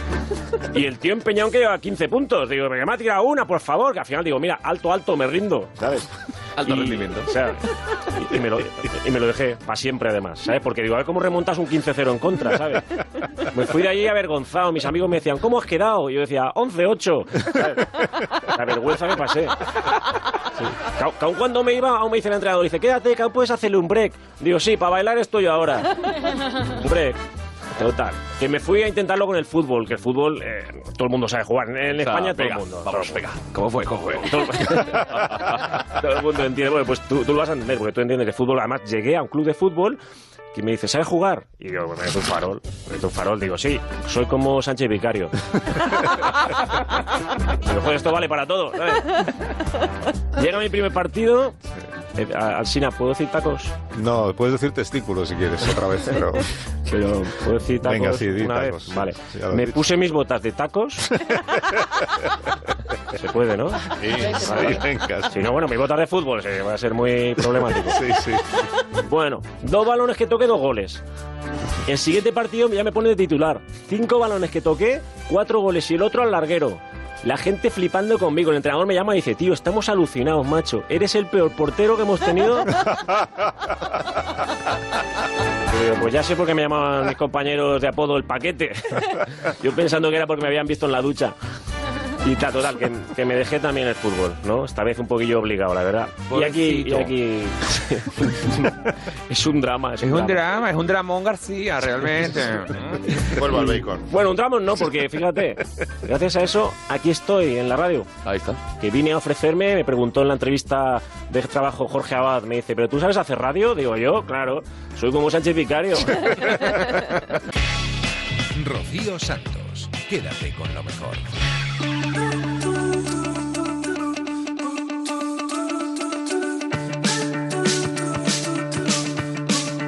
Madre mía, ¿cómo es este Jesús Manzano? Por Dios, qué risa. ¿Qué, qué, salero tiene para contar las cosas? Dejamos más de uno, nos vamos hasta Julia en la onda. Hablamos con la campeona del mundo de karate en la modalidad de katas, que se llama Sandra Sánchez. Ya la hemos escuchado aquí en Onda Cero, en Quédate con lo mejor en otra entrevista, pero nos apetecía escucharla otra vez porque tiene mucho salero también, ¿verdad? Contando las cosas. La deportista de Talavera nos explicaba que sigue intentando asimilar todos los sentimientos que han pasado durante estas últimas semanas. Sandra Sánchez conoció el, el triunfo a los 33 años, que, bueno, siendo, siendo joven, es una edad en la que muchos deportistas ya empiezan a pensar en, en su jubilación como deportistas, ¿no? Yo imagino que triunfar tan tarde, a los 33, te ha jugado a favor en el fondo, ¿no? Sí, yo siempre que, que se lo explico a los chavales y, y a la gente que me pregunta, digo que, que lo veo como algo positivo. Es verdad que es un hándicap llegar con esa edad al equipo nacional, pero al final entreno con una cabeza que no tenía con 18 o 20 años, con una responsabilidad, con unos conocimientos sobre mi cuerpo y sobre mi mente, que cuando eres más joven, pues quizás no controlas de la misma manera. Ahora tienen 33 y hasta los 32 no, no la dejaban formar parte del equipo nacional, porque primero decían que es que no tenía el nivel suficiente y luego decían que era demasiado mayor. Bueno, decían exceso de edad. Bueno, aquí lo que em, hay que felicitarte es por no haber tirado la toalla, porque lo normal en esas condiciones es decir, ahí os quedáis, ¿no? Bueno, sí que es verdad que hay muchos momentos de inflexión, ¿no? Sobre todo cuando ves que la gente que, que se supone que sabe más de, de karate y que están por encima de ti, pues te dicen ese tipo de cosas y, y además eh, haciendo alusión a algo que es solo un número, que yo decía, pero eh, si me hacéis unas pruebas físicas y yo no doy la talla comparado con un- una chavala de 20 años, pues lo puedo entender, pero mientras física, técnica y mentalmente esté a la altura, la edad no es más, más que eso, un- un número. Claro. Eh, lo que ocurre es que deben hacer dudar, ¿no? Eh, creo que tú has dicho que hay un momento en que tú crees que puedes hacerlo, pero mm, tu cabeza te dice, oye, igual, igual no, igual no acepto la realidad, ¿no? Igual no estoy en condiciones. Ahí hay un momento de Sí. debate, de dilema personal que tú resolviste bien, ¿no? Peleando, Sí, sí. siguiendo adelante. Hay muchos momentos difíciles, claro. O sea, si, si tú ves que los que están eso por encima de ti te repiten eso una y otra vez, pues al final sí que hay esa pelea en tu cabeza de, bueno, pues quizá no estoy aceptando la realidad, quizá tengo que, que asumir que, que no, que, que este es mi límite. Y por otro lado, pues esa llamita interior que te dice que no, que tienes que seguir adelante Que y, puedes, y- claro. y que, y que puedes, ¿no? Pero claro que quién gana de las dos, a veces gana uno, otras veces gana otro, pero, pero al final, pues mira, también una parte mía y otra parte también de las personas que me rodean, pues ganó la cabezonería y el demostrar que, que estaba ahí que, que podía conseguirlo. La Federación Mundial de Karate ahora ha dicho que eres la mejor karateca de la historia, no de ahora, de la historia, en la modalidad de katas. Katas con K, ¿eh? Con K de kilo. Lo digo porque aquí tengo un- algún cachondo oyente que dice, kata con C, yo, yo soy bueno en la de de, vino". aceite, no, o en la de vino, no, kata con K, de karate. Eh, imagino que, bueno, no, no debes, no debes ser, digamos, eh, rencorosa, porque anda que no, No. podrías pasarle esto por la cara a unos cuantos, ¿no? No, porque pienso que al final también esa- esas vivencias me han hecho más fuerte y, Ya. y lo veo como algo positivo. Me han hecho ser más fuerte, me han hecho mejorar y me han hecho luchar con más fuerza por, por mis sueños. Entonces al final lo veo como algo positivo y prefiero no guardar rencor porque al final es algo que tienes tú dentro y cuanto más feliz sea yo, mejor. Claro. Y el, el rencor suele herir a aquel que lo profesa, así que ¿para qué no? Bueno, ese momento que nos cuentes que es un kata, haz el favor, Sandra, que estamos muy, muy perdidos. Bueno, un kata son una serie de movimientos que ya están preestablecidos, donde hay defensas, ataques y donde los competidores tenemos que demostrar y el árbitro va a puntuar sobre la fuerza, la velocidad, la potencia, el equilibrio y, bueno, el sentimiento y el realismo de, de esas técnicas, que al final sí tienen una aplicación real sobre un contrario, aunque en la competición lo hacemos solos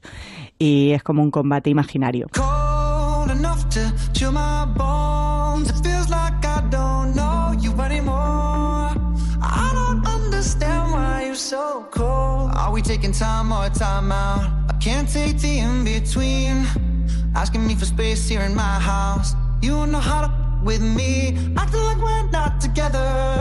After everything that we've been through, sleeping up under the covers. Baby, tell me, how did you get so cold enough to chill my bones? It feels like I don't know you anymore. I don't understand why you're so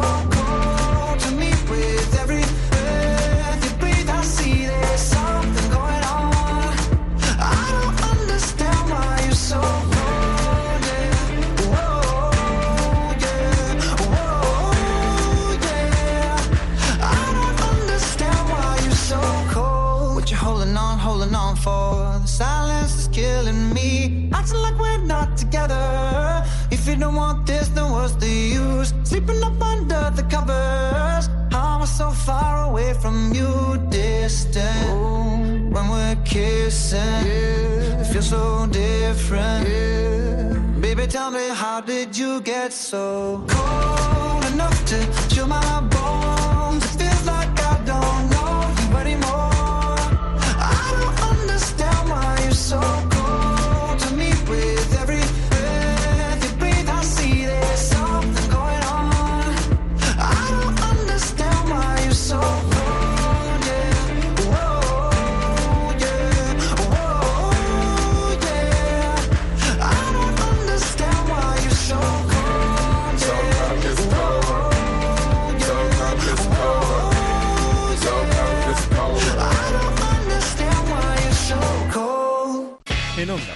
Quédate con lo mejor. Rocío Santos. César Bona es un referente en España en materia de educación. Fue nominado como uno de los 50 mejores maestros del mundo. Hoy presenta todo lo que ha aprendido en esta materia en su libro La emoción de aprender. ¿Se aprende más desde la emoción que desde el intelecto? Bueno, digamos que mm, se aprende de todas las maneras. De hecho, hay estudios sobre esto. No se aprende con miedo y se aprende también con, con alegría. Pero estos estudios demuestran, por ejemplo, que si aprendes con, con miedo, eh, en cuanto dejas de usar eso que era tan. o, o dejas de sentir esa presión, eh, lo olvidas, pero porque el cerebro, si se puede decir esta expresión, es suficientemente inteligente para olvidarlo, ¿no? Sin embargo, si aprendes con, con alegría, bueno, pues eso le encuentras esa, esa utilidad especial, ¿no? Claro, o sea, si, si estuviéramos hablando de un medicamento, la emoción en la enseñanza sería como el excipiente, ¿no? Lo que es Eh, fundamental para transmitir el, ¿no? Eh, la sustancia importante que es el conocimiento, ¿no? Pero en la enseñanza y, y en, y en la vida. Y en ¿verdad? la vida, cualquier, claro, Cualquier claro. cosa que hagas sin pasión, sin emoción, pues eh, siempre se va a quedar a medias. En la portada del libro, César Bona pone una foto de un padre y un hijo que están tirando piedras al mar. Y creo que esa foto tiene historia, ¿no? Sí, es muy especial. Mirad, esta foto la tomé en Lima, en Perú, antes de, de venirme hacia España. Estaba comiendo con gente de la organización antes de, de tomar el avión y vi eso, que era una cristalera y dije, esperad un momento, o, seguid comiendo. Agarré la cámara y me apresuré a ver si podía capturar esta, esta instantánea, ¿no? Me puse tras de ellos y empecé a hacer fotos y después dejé la cámara y simplemente me dediqué a observarlos. Igual estuve 15 minutos y mira, ahí estaba el padre lanzando piedras al mar con su hijo y, y pensé, en, en este momento no hay nada más importante para, para este señor que pasar este tiempo con su hijo y lo mismo para el niño, ¿verdad? Disfrutar con su padre de hacer algo tan simple como, como esto. Hay un niño, por cierto, en el que citas eh, en el libro que dice, todos tenemos algo especial, ¿no? Si no, nuestras mamás, dice la criatura, no nos reconocerían cuando fueran a buscarnos. Me parece de una ternura enorme esta frase del niño, ¿no? de, de ternura y de, bueno, de casi de sabio, ¿verdad? ¿Y qué pasa? Pues que, que los niños toman como normal lo que nos los adultos nos empeñamos en desnaturalizar, ¿no? Mm. El libro dices que está dedicado a todas las personas que se han sentido incomprendidas, a las que han superado prejuicios de otros y han seguido adelante, o a las que han superado prejuicios propios y han abrazado nuevas ideas. No sé, César Bona, ¿en cuál de los tres grupos está? Superar cualquiera de las tres es difícil, ¿verdad? Superar Sí, eh, prejuicios verdad. hacia uno es difícil y superar los prejuicios de uno mismo hacia los demás, imagínate, para eso hay que hacer un, un ejercicio de reflexión muy importante y ver las cosas desde fuera o al menos con otros ojos, ¿verdad? A todo esto, eh, de alguna manera, cuando estudiáis magisterio, no os enseñan cómo tratar a, a la diferencia, ¿no? Tú confiesas eso, que muchos años estudiando en la universidad, tus dos carreras, nadie te enseñó a cómo tratar las diferencias de, de los alumnos. Es curioso, es verdad que nos enseñan, obviamente aprendemos un montón de cosas que luego podemos trasladar a chicos y chicas, pero sí, es verdad, analizando esto, luego te encuentras con que cada, cada niño, cada niña es diferente y sí, hablamos, fíjate, que es básico de las relaciones sociales y, no nos enseñan sobre las relaciones sociales ni, te voy a poner otro ejemplo, se- no se dice filología, dice magisterio, antes había estudiado BUP, CO, lo que, para que algunos lo entiendan, secundaria, ¿no? Primaria, y en todo ese tiempo nadie tampoco me habló de igualdad de género y, y con estos parámetros yo he estado educando niños y niñas durante años. ¿Y cuál sería la mejor escuela para los maestros? Entonces, ¿cómo habría que preparar a los maestros? Bueno, eh, seguro que cada persona que le preguntes eh, te dará su opinión. Yo, por ejemplo, considero muy importante eh, pensar que o pensar que solo podemos exigir aquello que nosotros les podamos dar en cuanto a actitud, ¿no? Y no capacidades. Y ahí yo veo clave el compromiso con la sociedad, el compromiso con la con la naturaleza, porque ya te digo, si quieres que chicos y chicas miren alrededor y que intenten mejorar donde viven, que menos que, que mostrarles un poco el camino, ¿verdad? Supongo, César, que habrá niños y niñas con, con TDA, con dislexia o, o con altas capacidades que igual se quedan por el camino porque no han encontrado profesores que sepan eh, comprenderles y que, mm, y que sean quienes les guíen o les motiven. Eh, no voy a mirar hacia afuera, voy a mirar hacia adentro. Estoy convencido de que en, en mi carrera ha habido niños con dislexia, niños con TDAH que no he entendido, que no he sabido entender.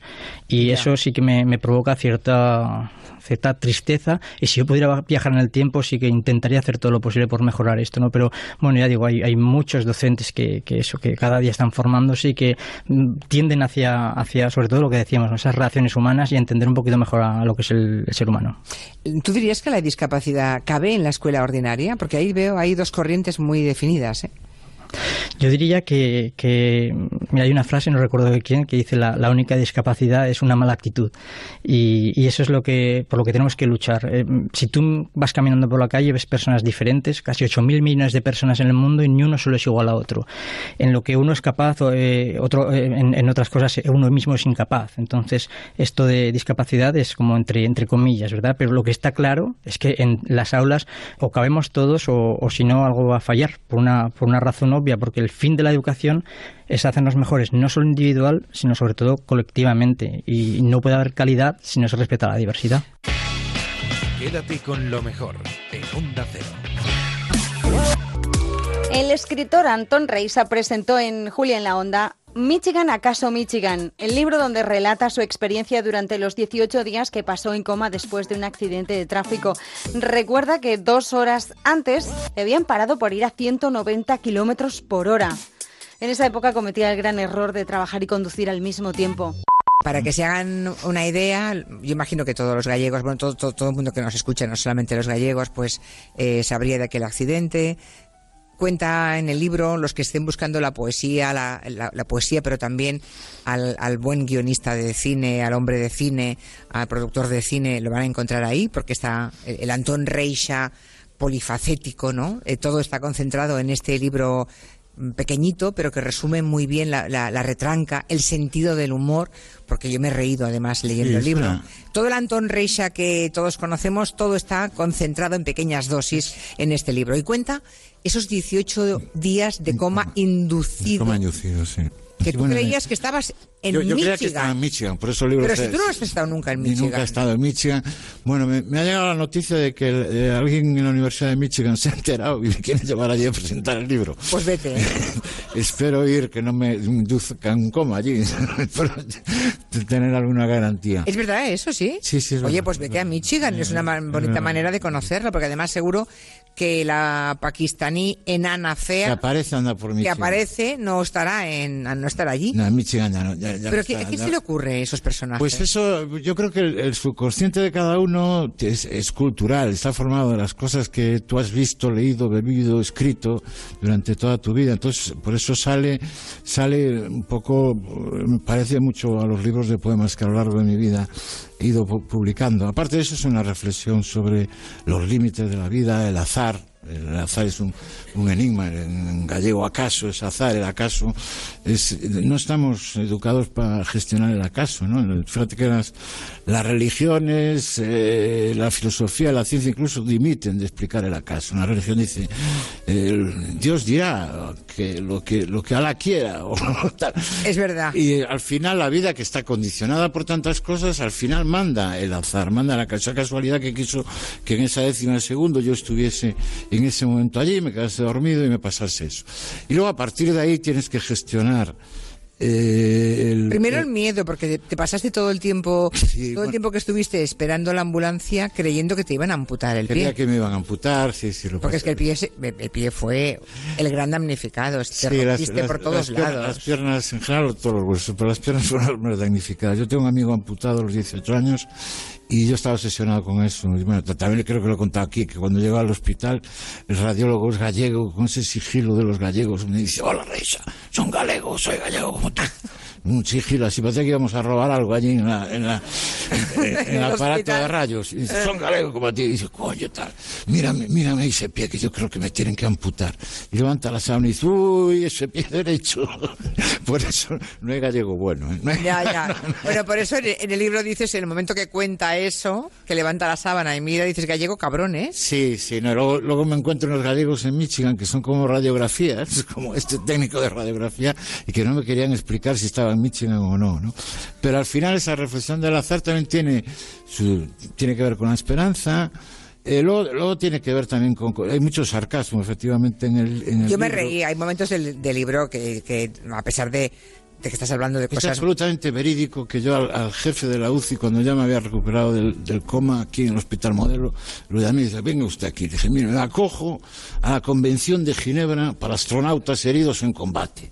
Yo se lo dije todo serio, o sea que, y ya estaba, ya estaba eh, reanimado del, reanimado del coma, ¿no? Ya, ya habías vuelto en sí. Ya- sí, sí. ¿Y recuerdas algo de aquellos 18 días? Pues recuerdo lo que cuento ahí. Lo que cuentas ahí, esa- pero- Esas locuras de Michigan, de las pakistaníes enanas, eh, cosas... eh, O sea, sí, sueños, ¿no? Alguna Sí, cosa onírica. Luego, luego siempre era un debate, una, un- una discusión conmigo mismo todo el rato. Al final, al final decía que me dolía la espalda, digo en el libro, tengo un dolor forestal de espalda. Yo sabía que Siempre que hablas de dolor de espalda es dolor, dolor forestal. me duelen Sí. hasta las raíces del subconsciente. ahí. Hablas mucho del dolor. Sí, el dolor hay, hay que vivir con él. Yo he tenido que, que aprender a, a vivir con él. Este Michigan, ¿acaso Michigan? Primero lo escribiste en gallego. Y ahora eh, salió en ahora está en castellano para todo el mundo. Hay ilustraciones muy bonitas. También en YouTube hay una parte, Sí, una parte eh, audiovisual, ¿no? sí. Con tu voz. Con mi voz y unas imágenes de Antonio Segade eh, se pueden ver 26 minutos. Eh, hay un QR en el libro que te lleva directamente a, a- a YouTube, o si pones en YouTube Michigan, acaso Michigan, eh, llega, llega sin problema. Eh, ahí está el libro. Yo se lo recomiendo a cualquier persona que haya pasado o los que no hayan pasado por esta, por esta experiencia. Porque uno que- aprende muchas cosas y además al final el pozo que queda no es amargo, sino todo lo contrario, Sí, es ¿no? entrañable. Dices, qué tío este Reisha. En Onda Cero, quédate con lo mejor. Rocío Santos.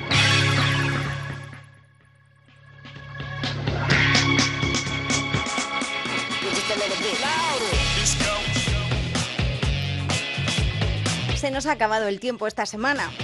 Las dos horas han volado, ¿verdad que sí? Bueno, por lo menos para mí, que me lo he pasado fenomenal. Espero que vosotros también. Ya sabéis que la semana que viene, a eso de las 4 o 3 en Canarias, la madrugada del viernes al sábado, nos volvemos a encontrar, ¿eh? Aquí en Onda Cero, en Quédate con lo mejor. resumiendo todo lo bueno que ha sucedido en esta casa en los últimos días. Ya sabéis que lo tenéis todo al completo en onda0.es y en las aplicaciones para el móvil y la tablet. Antes de irnos, por supuesto, os vamos a dejar con los gazapos, con el Somos Humanos de Julia en la Onda. Que disfrutéis mucho de la semana. Adiós. Primer descarte. Buenas, jovenazo. Eh, habían de descastarse la... ¿Cómo? no puedo, no puedo. Estoy asustado. Dilo con calma. Descartarse... Descansa. Que nos aguante tres descartes en pantalla y que dé show. Ya, sea con los huevos de al, al- a la, a la Codorniz. codorniz. ¿Pero qué dices? Y Perdón, señor Monegal, pero es que me está cogiendo la risa floja. Es tremendo. No, es que yo siempre- Huevos a la codorniz. Manda huevos. Encima se ríe. Hola, mis huevos.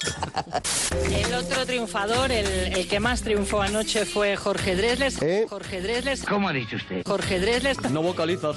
Sí es cierto que en América Latina empieza a haber una preocupación con las corrientes... Atentos a esta palabra. Corrientes pente... ¿Qué? Pente... Con, Pente... Houston, tenemos un problema. ¿Qué problema hay? Dios mío, no encuentro la palabra. Pente... Con, pente... Cálmate. No puedo. A mí me da pena el chico.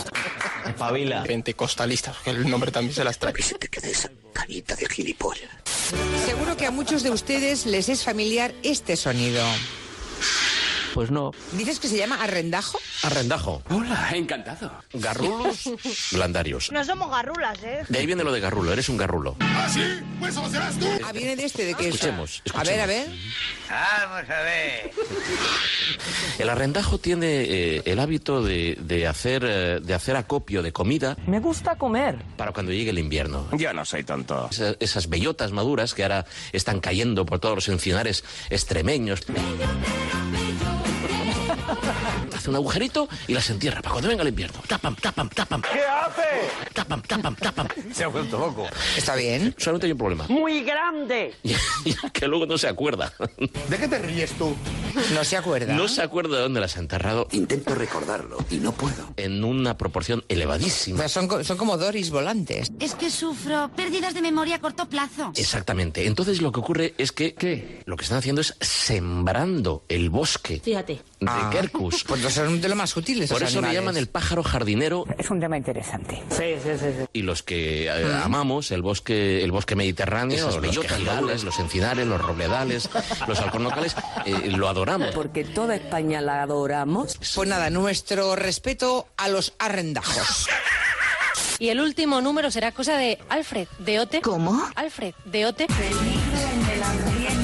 Silvia Sanz y Alfred García. No, no, otra vez no. Esto será el Alfred, sábado. por favor, Alfred. Usted debe de ser. Alfred. No, se pronuncia. Alfred. Alfred. Alfred.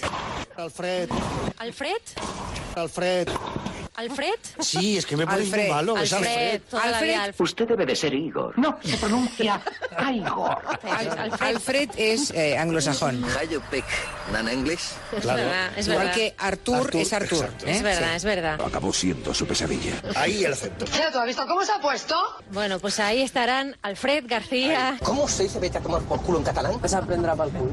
Pues, esa prendrá. ¡Era la mierda! Ahí el acento. Como dijo Woody Allen, el sexo es como el póker. O tienes una buena pareja o tienes una buena mano. Te hace una guarrería con el cuerpo humano. Qué buena frase esa de Stevie Wonder, está bien. ¿Pero qué dices? De Woody Allen. Oigan, sabiduría. ¿La señorita Julie? Pues no. No te enteras. De Woody De Woody Allen. Allen, sí. Stevie Wonder es A Stevie no, Wonder. hasta hoy Me echaron droga en el colacao. Estaba aquí apuntando Stevie, vale. no, solo ha vale. dicho que si bebes no conduzcas. ¡Saca! Eso Vale. Eres muy graciosa. Bueno, es que hay algunos que van por ahí a ciegas. Chiste, chiste. Palo, palo. A mí se me Voy a desmayarme. Vale, se acabó el club de la comedia. Menos mal. No, solo ha dicho que si bebes no conduzcas no conduzcas. No, no, no, no, no, no, no, no, no, no, no, no, no conduzcas. habían de descastarse la, descastarse la, Que si bebes no conduzcas. Perdón, es muy legal. Me está cogiendo huevos de al, a la, a la. La risa floja. Que si bebes no conduzcas.